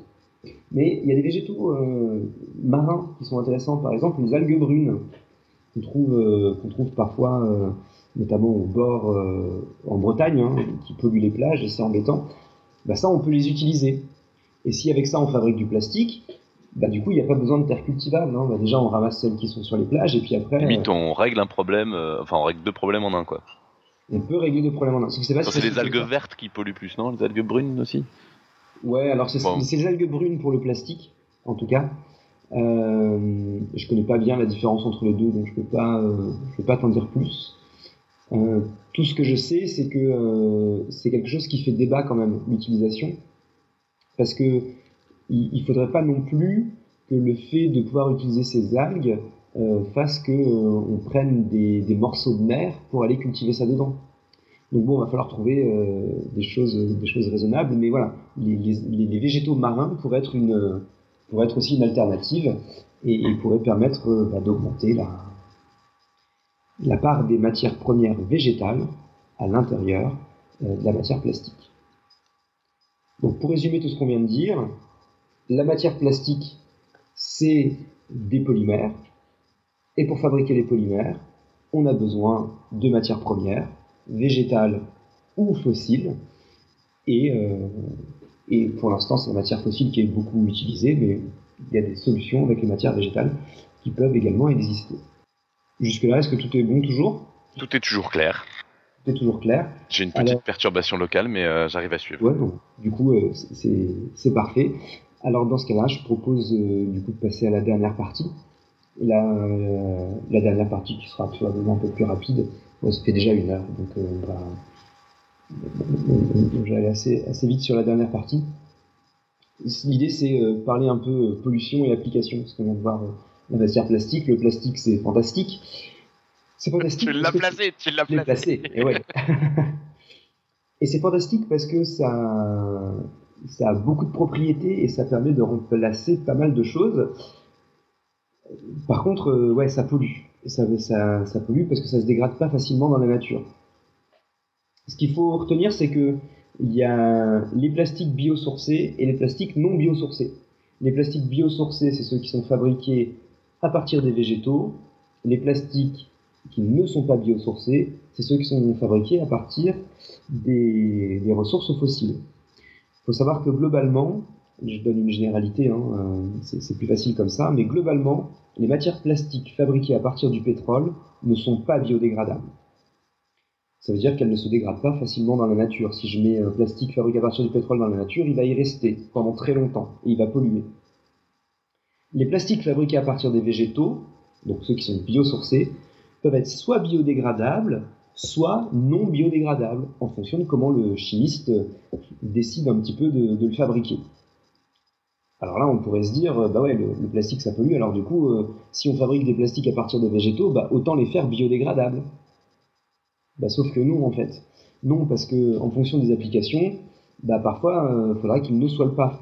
Par exemple, on fait des lunettes en plastique, si euh, les lunettes elles se, euh, elles se biodégradent au bout de quelques mois, bah, euh, ça va pas nous arranger. je vais parler de quelques applications en médecine. Bah, si on a par exemple une prothèse cardiaque qui, qui se biodégrade et qu'on est obligé d'ouvrir le patient, ça va pas être agréable non plus. Donc on ne va pas forcément fabriquer du plastique biodégradable. Ça va être en fonction des utilisations qu'on va, en faire. Et là, ça va être le moment, euh, il faut sauver la planète euh, de ce podcast, c'est que euh, on sait que le plastique se biodégrade pas forcément, donc on sait qu'il peut polluer, et il y a beaucoup de plastiques qu'on retrouve dans la nature qui sont juste abandonnés par tout un chacun. Donc en fait, bah, c'est aussi le plastique a changé quand même notre quotidien. depuis une centaine d'années, on est dans l'âge du plastique. ça a changé le quotidien, mais bah, du coup, c'est pas non plus demain qu'on va l'arrêter parce qu'il a plein de propriétés différentes. Alors, faut réfléchir à, à moins l'utiliser parce que peut-être que parfois on a une utilisation abusive du plastique, donc il faudrait voir comment on peut l'utiliser différemment aussi. Après, euh, quand on a un plastique qui va être jetable, on pourrait se dire bah euh, c'est idiot d'utiliser un plastique jetable, autant utiliser quelque chose qu'on va nettoyer après. Bah oui, mais quand on a quelque chose qu'on nettoie après, il faut, aussi le nettoyer.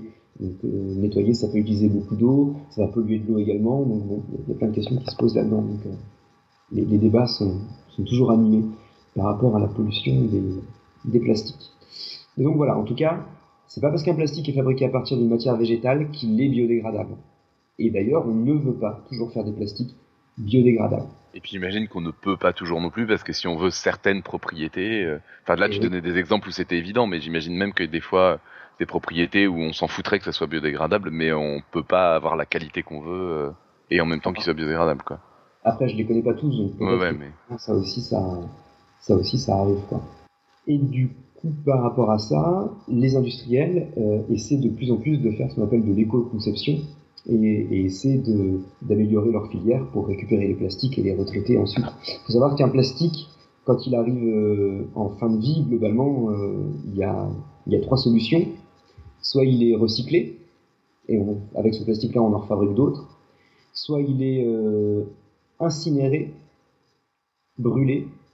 En étant brûlé, il va libérer euh, de la chaleur, ce qui va permettre de faire bouillir euh, de l'eau et ce qui va permettre de faire tourner des turbines, qui va permettre de créer de l'électricité soit sinon il est broyé et coulé dans du bitume. Et puis euh, sinon bah, il va être stocké chez des gens, et puis sinon il se retrouve dans la nature. Donc euh, l'idée c'est de faire en sorte euh, que ce soit tous les, les premiers, donc euh, soit recyclés, soit incinérés, soit stockés chez les gens, mais pas, pas jetés dans la nature. Et incinéré, ça pollue pas trop pour le coup Ça envoie pas trop de saleté bah, du coup, si, ça envoie du dioxyde de carbone quand même. Euh, Et puis, il y, y, a un résidu, probablement ou... Il peut y avoir des résidus carbonés. Alors, il faut savoir que. Là, je connais pas tout, mais. Quand le plastique. Si, si c'était que, si que du plastique qui provient de la matière première végétale, ça poserait pas trop de problème dans la mesure où la matière première végétale, pour faire du plastique, elle a besoin de carbone. Enfin, pardon, la matière. Nous, on va prendre des molécules carbonées dans les matières végétales pour faire le plastique. Le plastique est constitué de carbone. Ce carbone, on va le chercher dans la matière végétale. La matière végétale, ce carbone, elle va le chercher dans l'atmosphère, sous la forme de dioxyde de carbone, le CO2. C'est une opération blanche en termes de, ouais, de dioxyde de carbone. En gros, en gros, si on caricature... À part l'énergie euh, utilisée pour le fabriquer, quoi. Bah, si on, si on caricature, effectivement, si j'avais que du plastique fabriqué à partir de matières premières végétales, ce serait presque une opération blanche, dans la mesure où le CO2 de l'atmosphère est récupéré dans les végétaux, on s'en sert pour faire du plastique, bon on a besoin d'énergie, mais on va libérer quand on utilise cette énergie un peu de dioxyde de carbone, mais ensuite on récupère le plastique, le plastique on le brûle, on libère du dioxyde de carbone, on a à peu près la même quantité. Avec le pétrole ça marche pas du tout. Le pétrole, bien sûr.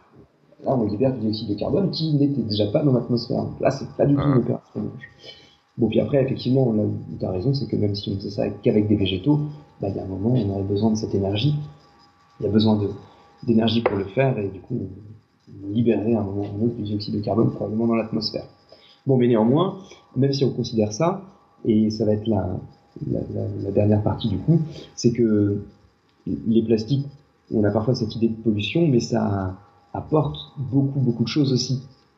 Et, pour les problèmes de, pollution, si on pouvait complètement les récupérer, on polluerait quand même beaucoup moins. Il y a un autre problème aussi, hein, c'est que parfois on a des décharges ouvertes, et il y a des plastiques qui s'envolent des décharges ouvertes. Donc il faudrait aussi créer des décharges qui soient fermées pour que les sacs, euh, les plastiques s'envolent pas avec le moindre coup de vent. Et donc, dernier point, c'est les, les, applications de la matière plastique euh, aujourd'hui, et de voir que si le plastique peut polluer, il peut aussi éviter la pollution. Par exemple, grâce à la matière plastique, on fait des économies dans les, dans les sources d'énergie. Tu parlais au début, euh, tu avais complètement raison, euh, de, des voitures. Les voitures, euh, on va euh, diminuer la quantité de métal à l'intérieur pour mettre du plastique. Et il faut savoir que le plastique va être beaucoup plus léger que le métal. Donc si la voiture est plus légère, il y a besoin de moins de carburant pour la faire avancer sur la même distance. Donc on va avoir une économie de ressources énergétiques. pas de ressources matières premières, pétrole, carburant, on va, on, va, moins en consommer. je, disais que une réduction de 10% de la masse d'une voiture, on réduit de 10% sa masse, on diminue de 5 à 6% la consommation d'essence. Si on prend un avion, si on prend le, transport aérien, quand on remplace euh, l'aluminium par euh, du plastique, une diminution de 20% de la masse est, obtenue et ça fait une économie de kérosène de l'ordre de 20%. Du coup, on consomme euh, moins de, pétrole pour faire avancer les avions, les voitures. Donc le plastique génère dans ce cas-là une économie, une économie et un impact environnemental intéressant. Dans le quotidien, on peut en parler aussi, parce que dans le quotidien, là aussi, le plastique euh, va avoir euh, des effets intéressants. Euh, si on n'avait pas de plastique, on, aurait plus certaines fibres techniques. Je pense par exemple au Kevlar qui permet de faire les, gilets pare-balles et, certains matériaux de protection. On va avoir les sportifs qui utilisent beaucoup de, de matières plastiques, soit d'un point de vue textile, hein, les textiles techniques, soit sinon euh, bah, des matériaux. Hein. On va avoir des, raquettes, par exemple, les raquettes de tennis. Euh, bah, quand on remplace le bois par, euh, par de la matière plastique, on a une raquette qui est plus légère. On va avoir des skis qui vont être, être sympas aussi de, cette manière-là. En médecine, en médecine, il y a énormément de plastique qui est utilisé. Je voyais il n'y a pas longtemps les imprimantes 3D qui permettent aujourd'hui de faire des prothèses, des prothèses de bras, par exemple, ce genre de choses. C'est du plastique qui est utilisé. Hein. Ce qu'on met dans l'imprimante 3D, c'est du plastique. Et avec ça, on en faire des prothèses. Donc, euh, donc si demain il n'y a, plus de plastique, il n'y a plus, a plus ces, choses-là. Donc le plastique a un réel intérêt, c'est pour ça qu'on l'utilise. Et puis enfin, euh, on, peut parler également de l'eau. L'eau, c'est c'est quelque chose euh, d'extrêmement important hein, quand, quand la population mondiale augmente. Il y a besoin aussi d'augmenter les, les, ressources en eau. Euh, il faut savoir que les, besoins en eau augmentent deux fois plus vite que la population. Et pour obtenir de l'eau, ben, il y a beaucoup d'eau salée sur Terre. Une des possibilités, ça pourrait être de, faire de la désalinisation. On peut utiliser des plastiques pour faire ça. Et puis, je pensais également à autre chose, puisqu'il y a eu la COP21 il n'y a pas longtemps. Et il y a ce problème de, de variation climatique et, euh, et euh, si euh, la variation climatique correspond aux, estimations, il va y avoir un, réchauffement, une augmentation de la température. S'il y a une augmentation de la température, il va y avoir de plus en plus de terrains semi-arides, voire des terrains arides. le problème, c'est qu'on va être de plus en plus nombreux sur Terre et il va y avoir de moins en moins d'espace cultivable. En gros, si je caricature. Une des possibilités, ça va être d'utiliser certains plastiques qu'on appelle des plastiques super absorbants. C'est des plastiques qui sont capables de récupérer l'eau et de la maintenir au niveau du sol pour pas qu'elle ne s'évapore. Ce genre de plastique super absorbant, ils, sont déjà utilisés. Euh, alors là, je vais faire une parenthèse, non pas dans l'agriculture. Au départ, ils avaient été imaginés pour l'agriculture dans les années 60, mais ça n'a pas marché pour l'agriculture au départ. Les premiers super absorbants qui ont été faits, c'était pour l'agriculture, pour pouvoir cultiver des plantes sur des terrains semi-arides, mais ça n'a pas marché. Ça n'a pas marché parce qu'ils fonctionnaient trop bien. Ils captaient l'eau de la pluie, ça maintenait l'eau de la pluie au niveau du sol, mais la plante était incapable de récupérer l'eau euh, dans, le, dans le super absorbant. Ça tenait trop bien l'eau. Donc au lieu d'être utilisé pour les sols, ça a été utilisé dans les couches culottes. On a fabriqué comme ça des couches culottes, capables euh, d'absorber l'urine qui n'a rien d'autre que de l'eau. Aujourd'hui, c'est toujours utilisé dans les couches culottes. On appelle ça le polyacrylate de sodium. Et c'est également utilisé quand vous allez au supermarché pour acheter des barquettes de viande ou des barquettes de fruits il y a toujours une espèce de feuille sous la, viande ou sous les fruits. Cette feuille, c'est du polyacrylate de sodium, un super absorbant, capable d'absorber le sang, c'est-à-dire l'eau, ou le jus des fruits, c'est-à-dire de l'eau, pour éviter d'abîmer la, barquette, par exemple. Et dans les années 2000-2010, ça a été, euh, ces super absorbants ont été bien modifiés et euh, on est maintenant capable de faire des plastiques qui peuvent absorber l'eau, la maintenir au niveau du sol et la redonner aux plantes. C'est actuellement en cours d'étude en Chine pour cultiver du chou chinois sur des terrains semi-arides. Il y a encore des, problèmes techniques à régler. Hein. Une fois que c'est dans le sol, comment on fait pour le récupérer? En combien de temps ça va se dégrader? Est-ce qu'il va y avoir une toxicité ou pas? Euh, Il y a encore des choses à régler, mais ça pourrait peut-être être une solution à la culture sur des terrains semi-arides. Comme ça, on pourra augmenter euh, la, culture de, végétaux comestibles sur ce genre de terrain, ce qui pourrait être peut-être une solution d'avenir variations climatiques. Voilà en gros pour, pour le plastique qui, prête toujours à, polémique hein, d'ailleurs. Hein, quand on regarde, euh, la, pollution, et puis euh, il y a en alimentaire, hein, je le répète, mais il y a encore des, choses. Euh, parfois, quand le plastique est, utilisé dans de, dans de, mauvaises conditions, ben, ça peut relarguer des petites molécules qui peuvent être toxiques. Donc, il y a quand même des études qui sont faites au niveau des plastiques alimentaires pour voir ce que ça. Tu appelles les plastiques ah. alimentaires, c'est les plastiques qui conditionnent les, aliments. D'accord. Ce que tu viens de dire là sur la, les, trucs, les. Pour oui avec la viande, etc. Oui. Voilà, avec la viande. Ouais. Euh, tout cela, bah, toutes les barquettes aujourd'hui sont en plastique, mais du coup, euh, qu'est-ce qu'il en est euh, Le plastique en tant que tel, a priori, n'est pas toxique. Par contre, il est fabriqué à partir de petites molécules qui, eux, peuvent l'être. Ou alors, quand on l'utilise dans de mauvaises conditions, il peut se dégrader et libérer des molécules qui peuvent être dangereuses.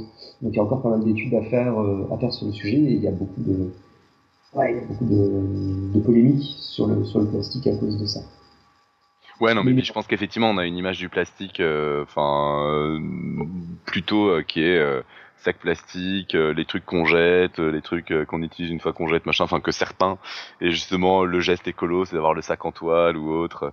Mais on n'a pas, effectivement, le, plastique, c'est extrêmement, c'est extrêmement large avec les, les définitions que tu as données. Et c'est absurde d'avoir une vision unilatérale du truc, enfin, monolithique du truc.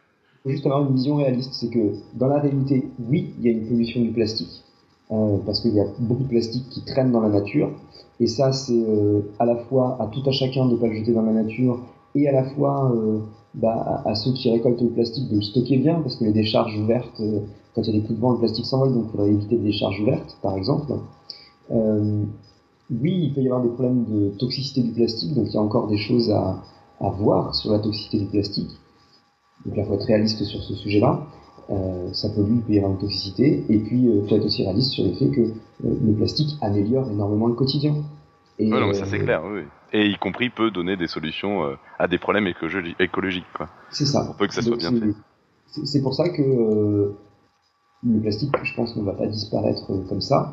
Et aujourd'hui, il y a cette conscience de c'est un matériau qui est génial, qui est vraiment génial, qui permet d'avoir plein de propriétés différentes, qui permet de remplacer plein de choses différentes, qui permet d'aller plus loin que, que ce qu'on pouvait faire euh, avec, euh, avec d'autres matériaux.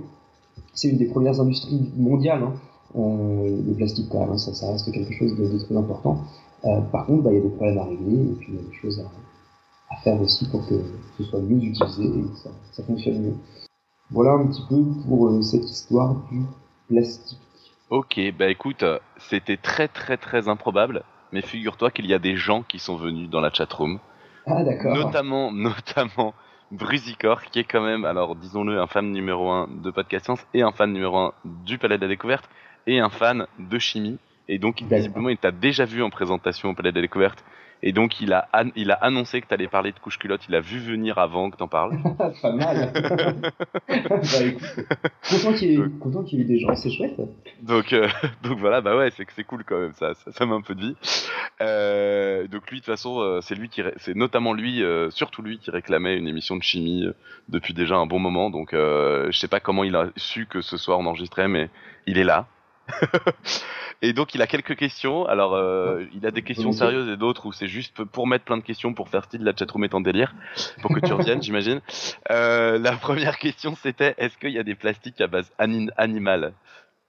À ma connaissance, euh, non. Alors enfin, non. Il, va y avoir des plastiques que, que, fait à partir d'acide lactique, par exemple. donc on pense au lait.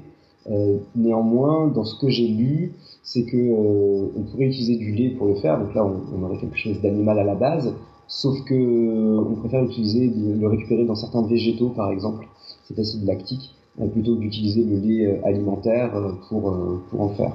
Bah, d'autant que c'est déjà relativement polluant normalement de produire des animaux, donc. c'est ça.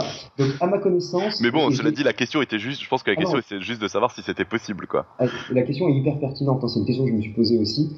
Euh, j'ai rien vu. Donc c'est pertinent. mais complètement.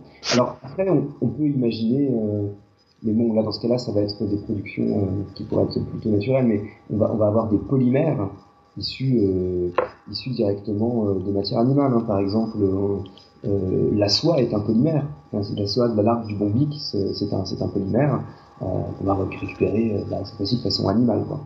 Et pourquoi ça rentrerait pas dans ta définition du plastique du coup? Parce que euh, parce que euh, pour moi le plastique tel que il n'y a pas d'assemblement des polymères, des polymères. En fait, pour moi le plastique tel, que je définis c'est un polymère de synthèse fabriqué par l'homme. Ah oui, là il est semi-synthétique puisque euh, tu commences par récupérer le. Oui non, il est même naturel. Oui, il est complètement naturel. en fait. Donc, donc du coup, moi dans ma définition, il, il rentre pas. Après, il faudrait regarder ses propriétés pour voir un petit peu, les, propriétés, mais moi je le mets pas dans le plastique, dans le sens où je considère que le plastique c'est des polymères synthétiques. Alors il y a une autre question qui est comment fonctionnent les plastiques conducteurs dans les écrans souples? J'en ai strictement aucune idée. Merci, euh, au moins ça, ça va vite, c'est cool. c'est ce, que je, ce que je disais au départ. Il y a ah, oui, oui. qui existent et je, je suis loin de tous les connaître. Ouais, ouais. Bah c'est ouais, bah c'est cool parce que moi ça me fait découvrir qu'il y a des plastiques conducteurs dans les écrans souples. C'est, je m'étais jamais douté. D'ailleurs là-dessus, je suis même un escroc hein, parce que je parle du plastique. Euh, il y a plein, plein de plastiques que je connais pas. ouais, mais enfin bon, t'es un escroc qui arrive à raconter des trucs intéressants pendant plus d'une heure, donc globalement, je pense que t'es crédible. Et euh, enfin, ça suffit, ça suffit assez largement. Et puis euh, l'autre question qui je pense c'était plus une blague, mais bon, cela dit, c'est intéressant, qui dit est-ce que d'ailleurs on peut faire du plastique alimentaire qui se mange? Du coup, plus de déchets puisqu'on le mange. euh, bah, dans cette. Euh, c'est une, une, bonne question. Ce qui est sûr, c'est qu'à partir du pétrole, je dirais non. Euh, je dirais non parce que c'est pas biodégradable. Par contre, je pense que globalement, du plastique qui serait euh, issu. Alors, j'ai pas vérifié, je suis pas biologiste, mais je pense que si on prend du plastique qui n'est pas biodégradable et qu'on le mange, je pense que globalement, il va passer dans le système digestif et ressortir de l'autre côté sans trop de problèmes. Euh, ensuite, il pourrait y avoir sans être Assimilé. Sans sans être assimilé, il sera pas modifié. Sans être assimilé, voilà, c'est ça. Du coup, on, reporte le problème euh, à une étape plus loin, quoi. si je puis me permettre. Mais du coup, euh, voilà. Et, donc ensuite, si on veut que ce soit assimilé par l'organisme, il faut qu'il soit biodégradable. Et si on imagine qu'on arrive à faire quelque chose de biodégradable par l'organisme, il faudrait que ça se biodégrade pas pendant le stockage aussi. Il faudrait, euh, donc euh, je, je, sais pas, il faudrait trouver quelque chose qui qui puisse s'abîmer, s'abîmer, enfin qui puisse s'abîmer que dans que bah, avec la salive, les trucs acides, quand même, on a des trucs un peu violents dans le dans le système digestif. Quand même. Et puis ensuite, le problème, c'est qui va se poser, c'est que du coup, ça veut dire qu'on mange l'aliment avec le plastique qui est autour. Et dans ce cas-là, bah, si c'est un aliment qu'on fait cuire comment ça se passe? Et puis, euh, si du coup le plastique est bien hermétique, dans ce cas-là, quand on, au moment où on le mange, est-ce qu'on a vraiment euh, la, dégustation telle qu'on la veut? Euh, Est-ce que, est-ce que d'un point de vue gustatif, olfactif, est-ce qu'on a les mêmes sensations que si on avait l'aliment seul? Est-ce qu'on a bien la libération des arômes? Est-ce qu'on a la bonne texture en bouche? Ça, c'est du coup d'autres questions. Peut-être on serait capable de le faire, mais après, est-ce que ça perturberait pas euh, la dégustation de l'aliment? Peut-être. Ce serait à vérifier. Mais c'est une question euh, qui se pose. Ok, bon, euh, il y avait encore une question là, ce coup-ci de Pascal, qui demande si le parabène est un plastique. Je pense que. Alors, je sais pas si c'est le plastique. Parce qu'il il lui semble que c'est assimilé. En fait, ah, je, je, dit que c'est pas, un polymère, donc là. Euh, voilà. En fait, euh, je me dis que euh, je pense comme ça que c'est le wagon et non pas le train. Bah, c'est ce qu'a l'air de dire Brusicor. Effectivement, c'est une molécule, c'est pas un polymère. La molécule de base. Ensuite, il faudrait faire un polyparabène, par exemple. Hmm. Et moi j'ai une question pour terminer. Je sais pas s'il y a plus d'autres questions dans la chatroom, vu qu'ils sont que deux, ils vont peut-être juste arrêter de poser des questions pour aller se coucher. Mais moi j'ai une question, c'est les machins, les machins plastiques, les sachets. Je j'arrive pas à faire confiance aux sachets plastiques dont on dit qu'ils se décomposent dans l'eau. Tu sais les trucs de la vaisselle là. Oui. Tu connais ça? Euh, Non, je sais pas en quoi ils sont faits. D'accord. Donc tu sais pas du tout comment ça marche.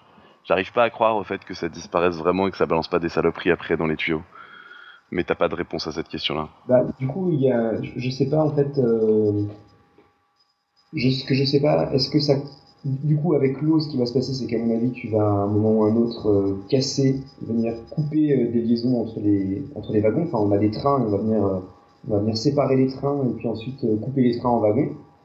Après, est-ce que les wagons deviennent solubles dans l'eau ou est-ce qu'ils restent solides? Ça, j'en ai aucune idée.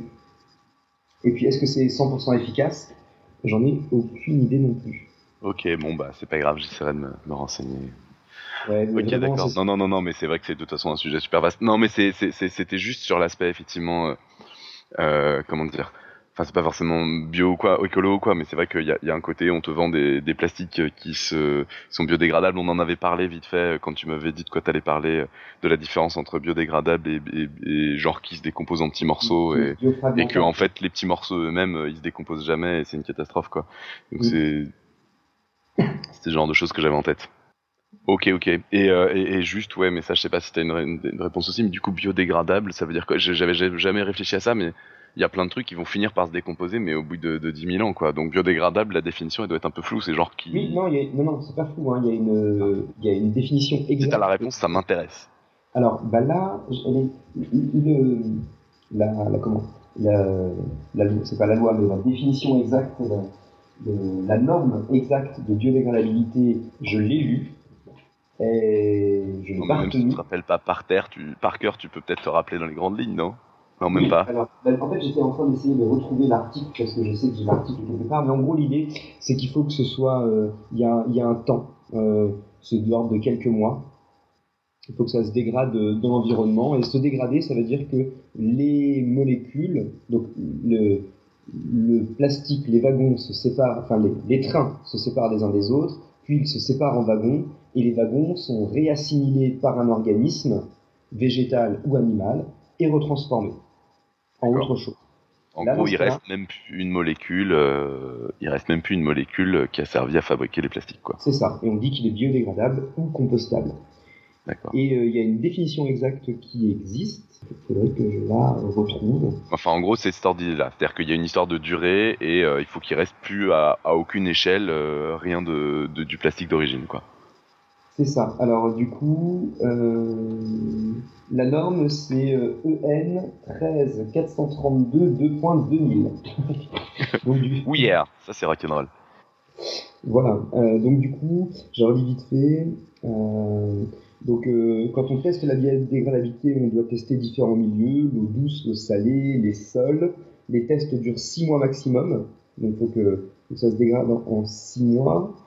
Ensuite, il y a des tests physiques euh, sur le milieu. Est-ce qu'il y a des effets sur le, sur le milieu? Quand on dit que c'est biodégradable, c'est que la masse de départ du matériau doit être dégradée de 90% en 6 mois.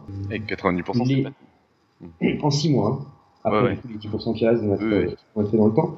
Ensuite, euh, la biodégradation ne doit pas présenter d'effets écotoxiques sur le milieu. Ça va être assimilable par les Et puis ensuite, il y a le, le compostable.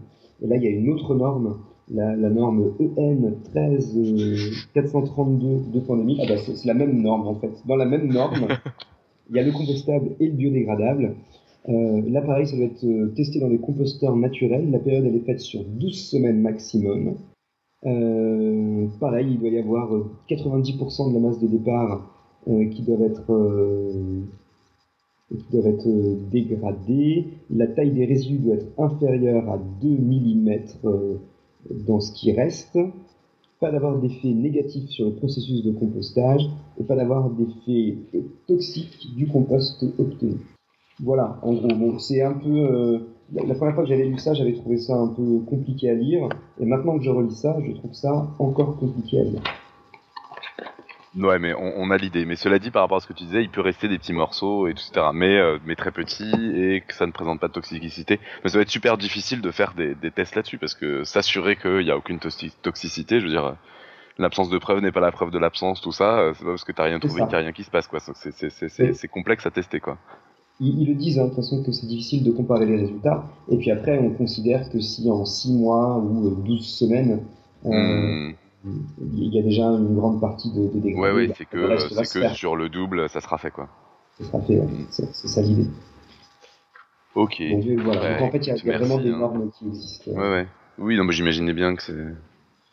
Sauf que je suis pas très spécialiste. Non, non, non, non, mais c'est déjà super cool que t'aies que aies cherché le truc et que t'aies prévu de l'avoir sous la main euh, au cas où. J'imagine, j'imagine chez toi où ça doit être, on doit plus pouvoir poser le pied par terre parce qu'il doit y avoir des papiers partout. C'est un peu ça l'idée, mais ça va, ça donne. J'ai pas eu tant besoin de ça globalement. J'ai deux trois trucs en tête, ça va. Bon bah c'est cool. Bah je sais pas si euh, si Brusicor ou Pascal ont encore d'autres questions, mais sinon peut-être on va on va on va s'en tenir là. Hein. C'est euh, bah, en tout cas moi je trouvais ça super intéressant. J'étais très content. J'avais un peu peur parce que normalement la chimie je suis je suis je suis pas censé être le plus enthousiaste, mais bon comme comme c'est toi tout ça. Je sais pas, je bah. pense que j'étais, j'avais, j'avais l'esprit des autres qui était en moi pour les, pour les représenter. bah écoute, en tout cas, merci d'avoir, euh, euh, bah, merci d'avoir, d'avoir fait le, le dialogue avec moi. Ouais, encore désolé pour les pour les ratages qu'on fait que j'étais le seul interlocuteur. Hein. Non, non, mais, euh, euh, c'est vraiment cool qu'on ait eu euh, dans la chatroom, franchement, ça c'était ouais, très, très bonne merci À, merci à, à, ceux qui étaient présents dans la chatroom, c'est sympa. merci aussi à Pascal qui a, qui a fait l'enregistrement. Euh, et donc le broadcast, finalement, tu l'as fait. et puis encore, euh, encore merci du coup de, de, de m'avoir accueilli. Encore une fois, c'est un puis, plaisir. Euh, et puis de toute façon, on t'entend très très bientôt sur Podcast Science puisque tu participes euh, au spécial E. Spécial E. Je sais jamais comment le dire parce que spécial E ça fait bizarre. et spécial œuf ça donne l'impression qu'on va parler que d'un seul œuf alors ça me plaît pas non plus mais donc euh, donc euh, samedi prochain là ça serait, ça sera ça sera sympa. Bah, et, puis, et puis en fonction, euh, peut-être que euh, je, pourrais euh, refaire, parce que je me suis dit que la partie pétrole pouvait être intéressante, là on pourrait rentrer peut-être un peu plus dans le détail. Là, en train de, parler, je sais pas si t'imagines, mais il y a à peu près que Brusicord qui est actif dans la chatroom. Donc si tu commences à proposer de revenir, il va être complètement fou. Hein. voilà, peut-être qu'il pourrait y avoir, peut-être je pourrais détailler un peu plus le pétrole dans une prochaine, pétrole, gaz, charbon, une prochaine fois à revoir, mais ça pourrait être, ça pourrait être une idée il y a plein de, je pense que tu as encore plein de sujets que tu peux traiter qui peuvent être, qui peuvent être vraiment, vraiment intéressants. Hein. C'est cool. Et eh ben merci. Euh, alors là, il y a quelqu'un qui oublie de mettre PS, donc ça va pas être, mais bon, c'est pas grave, je pose sa question quand même. Une question sur la différence entre plastique et résine qui n'est pas souvent claire, un avis là-dessus alors, euh, elle n'est pas claire pour moi non plus, donc je peux pas répondre. eh ben merci pour cette réponse. Euh, silicone ou latex sont-ils des plastiques? Alors. Parce que bon, le latex, c'est important quand on fait une émission qui s'appelle Le plastique, c'est fantastique. Le latex, alors, pour moi, c'est là où euh, il y avait cette, euh, cette grosse difficulté avec, euh, avec les, la définition. Si on prend la grande définition générale, le latex, c'est donc un polymère. Donc, si on prend la grande définition générale, ça pourrait rentrer dans le plastique. Par contre, dans la définition que moi j'en apporte, où je sépare le caoutchouc du plastique. Oui, c'est ça, c'est ce que j'allais te dire. Le latex, c'est à base de caoutchouc qui est naturel, donc c'est du semi-naturel. Donc, et, semi-synthétique, effectivement, semi-naturel, semi-synthétique. Et surtout, le latex va être élastomère. On va pouvoir l'étirer, que le plastique, on ne peut pas l'étirer. Donc moi, je ne mettrai pas le latex. Le latex, le caoutchouc, je le mets dans les élastomères. Donc je le mets à part. Attention, c'est pas toujours les mêmes définitions parfois. Ouais, Mais moi, je le mets à part et j'appelle ça du caoutchouc. Et puis ensuite le silicone, je ne sais pas dans quoi il le range, peut-être euh, peut-être dans, les, peut dans les plastiques quand même. Ce qui est sûr, c'est que le silicone, tous les plastiques dont j'ai parlé euh, hier et donc dans, dans, ce qui est passé euh, là ce soir, qui sont fabriqués à partir du pétrole et des végétaux, c'est des plastiques qui sont à base de carbone. Le silicone, lui, va être à base de silicium et d'oxygène. Mais bon, ça l'exclut pas nécessairement de la définition. Ça l'exclut pas nécessairement de la définition, non. Je, je, pense que ça peut rentrer dans la définition aussi. Il faudrait leur vérifier quand même.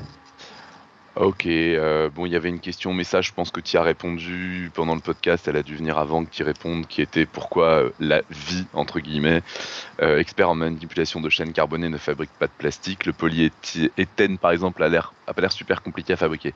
Ça t'y répondu, il y a des trucs qui effectivement sont des polymères dans la nature, c'est juste que c'est juste que euh, toi, tu décides de pas les mettre dans le. Enfin, certains, dont toi, décident de pas ranger dans le plastique parce que justement c'est naturel et que en fait ta définition du plastique c'est plus les trucs synthétiques. C'est ça. Mais je peux, on, peut citer euh, si, si on prend la grande la, la, grande définition du plastique, c'est à peu près euh, tout polymère qui est à peu près malléable. on, peut faire rentrer le fil d'araignée, on peut faire rentrer la soie de la larve de bombix, on peut faire rentrer le lin. Cette fois-ci, on part dans le végétal maintenant, le lin. Ouais, ouais. On peut parler du caoutchouc euh, qui va être issu de l'EVA. Hum. Euh, il y a même la carapace de tortue, hein, c'est des polymères aussi. Donc des polymères dans la nature, il y en a plein qui sont fabriqués. Par contre, dans la définition du plastique telle que moi j'aime la donner, ça ne concerne que ce que l'homme fabrique. Ok. Alors, qu'est-ce qui joue le rôle de l'attelage entre les différentes molécules? Ça, on a dit, bah, c'est la même chose en fait que les liens entre atomes, c'est les mêmes liens. C'est ça, sauf que là, du coup, c'est le, chimiste, on, appelle ça réticuler les polymères les uns avec les autres. Et du coup, c'est le chimiste qui va le faire, ça. Ouais, Et, ah si, il y a une dernière question euh, au dernier moment. Une question hyper importante qui est quel est votre plastique préféré? Est-ce que tu as un plastique Avoue-nous tout. Est-ce que tu as un plastique préféré? Ça me fait plaisir parce que généralement c'est réservé aux ce genre de questions, genre c'est quoi ton nombre préféré ou quoi, alors que j'en ai rien, à faire? Euh, Est-ce que tu as un plastique préféré, Ludo? Ouais, je sais, je, sais pas, j'hésite. Mon, cœur, euh, mon cœur balance entre euh, le polyéthylène et le, et le polypropylène, puisque c'est les plus utilisés. Mais je dirais quand même le polyéthylène, parce qu'avec le polyéthylène, on fait des jouets, et ça, j'aime bien. D'accord. C'est ton âme de grand enfant qui répond. Complètement. Bon, bah parfait. Bah écoute, j'ai l'impression qu'il n'y a pas d'autres de questions, enfin, ou alors, euh, ou alors j'ai raté des trucs où les gens ont oublié de mettre euh, Et... le, la mention ADPS. Ouais. Et euh, du coup, j'ai quand même une citation. Hein. Ah, bah oui, tu as quand même une citation pour finir l'émission comme il faut, mais parfaitement. Non, non, mais t'inquiète pas, c'était, je, voulais juste m'assurer avant qu'il n'y ait pas d'autres questions. Euh, j'ai l'impression qu'effectivement on a fait le tour des questions, donc euh, donc c'est parfait. Il y a eu plein de trucs, voilà, sur le, plastique qui se mange, sur les trucs, sur les. Il y a, ah si, il y avait une question aussi qui était l'énergie pour fondre du verre ou du métal n'est pas pire en bilan COD que juste brûler du plastique. Ça, ça c'est des grandes questions qui font qui font débat et qui maintenant sont sont étudiées. En fait, quand on veut comparer des, l'impact écologique et environnemental de, de, quelque chose, on va regarder l'ensemble.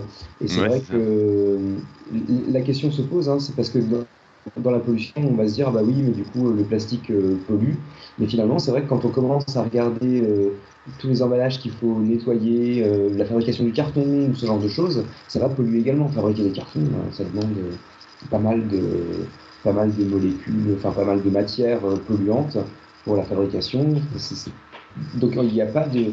En gros, tout ce qu'on fait aura toujours euh, un impact hmm. quand même sur. Mais là, il y, a une distance entre euh, une espèce de perception euh, intuitive de ça c'est bien, ça c'est mal, le tissu c'est bien, le plastique c'est mal, ou les choses comme ça, qui, est, qui peut être difficile à combattre.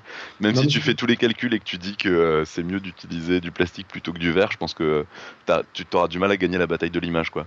Bah, je sais pas si c'est mieux d'utiliser. Non, non, mais je sais pas. Mais ce qui, est, ce qui est sûr en tout cas, c'est que, c'est que aujourd'hui, si euh, on, pouvait totalement récupérer le, plastique et, et pas l'avoir jeté dans la nature, on aurait quand même avec le plastique des choses assez intéressantes. Hmm. Parce que mine de rien, euh, ce, qui, ce qui va polluer lorsqu'on va le fabriquer, on va aussi avoir un gain euh, lorsqu'il va permettre des économies, comme dans les voitures, comme dans les avions euh, dont, j'ai parlé hier. Euh, donc dans l'ordre, parce que donc moi je suis hyper pas bon. normalement, dans, la, citation vient après, sois patient. Normalement, il y a le pitch de la semaine prochaine. Vous avez entendu là? Non? Attendez, on le remet. Eh bien ça, c'est le son du non gravitationnel. Et si, comme moi, vous trouvez que c'est génial de pouvoir entendre ça, mais que vous avez encore des questions sur le sujet, venez la semaine prochaine, parce qu'on recevra professeur Michele Maggiore de l'Université de Genève, un véritable spécialiste du domaine. À la semaine prochaine. Attendez, on le remet. Voilà, voilà. Mais donc je fais un, un pitch intermédiaire pour dire que samedi prochain, euh, complètement à l'arrache au niveau de l'organisation et j'en suis vraiment complètement désolé, je suis le premier coupable. Euh, mais il va y avoir une émission, il faut quand même venir au Palais de la Découverte euh, à 16h, donc il faut venir avant, il faut être là à 15h30 histoire de pouvoir regrouper tout le monde et de faire rentrer tout le monde puisque ça sera dans une salle qui est fermée normalement au public. Et on va faire une euh, spéciale sur les œufs, une émission spéciale qui s'appelle donc, puisque nous sommes dans un palais, ça se passera au Palais de la Découverte, ça s'appellera donc Caviar au Palais. Et, euh, et donc on va parler d'œufs, il y aura donc Ludo qui va nous parler de, de, de la chimie, euh, de, la coquille d'œuf, il y aura aussi la peinture. Pour l'instant je sais pas encore. Ah tu sais pas encore Ah ouais, tu sais toujours pas ce que tu fais, tu m'as vendu ça mais tu sais toujours pas.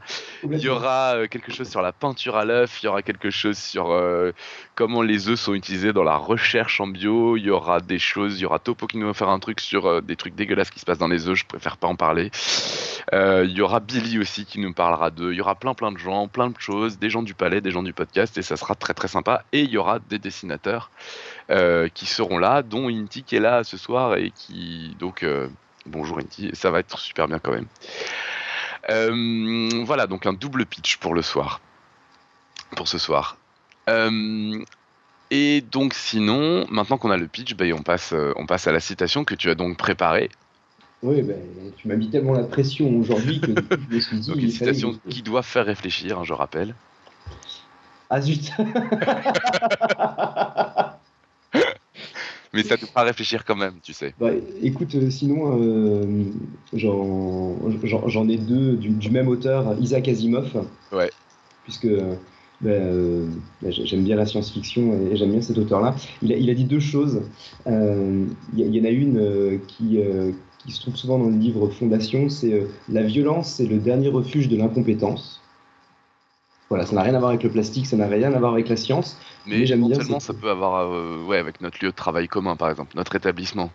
Ah, parce qu'en plus, il fallait qu'il euh, y ait. Euh, non, mais, j'essaye de faire un lien avec quelque chose parce que.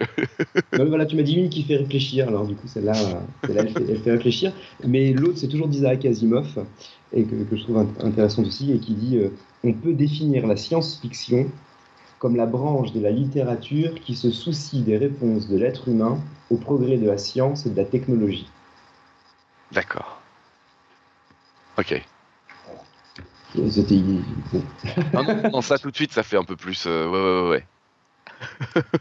Donc là, il y a un lien avec la science, tout ça, tout, tout va bien, tout va bien. Là, on... Voilà, bah, il faut la réécouter plusieurs fois, mais. ok. Euh, pas de rapport avec le plastique, mais bon, euh, un rapport avec la science qui est déjà pas mal. Bah Est-ce y a des questions de plastique dans les livres de science-fiction hein? Bah, Je sais pas, je sais que. Hein? Franchement. Ouais, mais si, sûrement. Sûrement. Bah, il y avait bien le plastique, c'est fantastique, mais je l'ai déjà casé. Non, ouais, ouais, non, tu l'as, t'as, as réussi à la caser en douceur, t'aurais pas dû. Là, là, du coup, ça alourdit, là, ça. ok, bon, bah écoute, je pense qu'on va, on va en finir, on va arrêter là. Je ne sais pas si euh, Nico dans le coin a quelque chose à rajouter. Je ne sais pas si Pascal dans le coin a quelque chose à rajouter. Je te trouve parfait. Tu peux nous faire une conclusion je fais une conclusion en impro absolument totale. Donc je conclus en disant que comme d'habitude, si vous avez aimé cette émission, euh, il faut absolument la partager avec un maximum de personnes, euh, avec tous les moyens que vous avez à votre disposition, qui peuvent être euh, limités si vous êtes dans mon cas, où par exemple il n'existe que les mails et, les, conversations en direct, mais si vous êtes branché sur un réseau social quelconque, vous pouvez aussi vous en servir. C'est bien. C'est vraiment pratique. C'est une belle invention. Un jour, j'irai. Euh, et donc, euh, surtout, partagez, faites connaître l'émission, faites connaître cette émission et toutes les émissions de Podcast Science parce que c'est bien. Venez au week-end sur les œufs et puis au samedi sur les œufs. Et puis les, inscriptions, c'est pas encore lancé, mais ça va se faire très vite. Normalement, ce soir, c'est lancé avec notre notre community manager de folie. Et, euh, et puis à, samedi pour les œufs, enfin à plus tard pour l'enregistrement des œufs, à mardi prochain pour les ondes gravitationnelles. Et d'ici là, que servir la science à votre joie.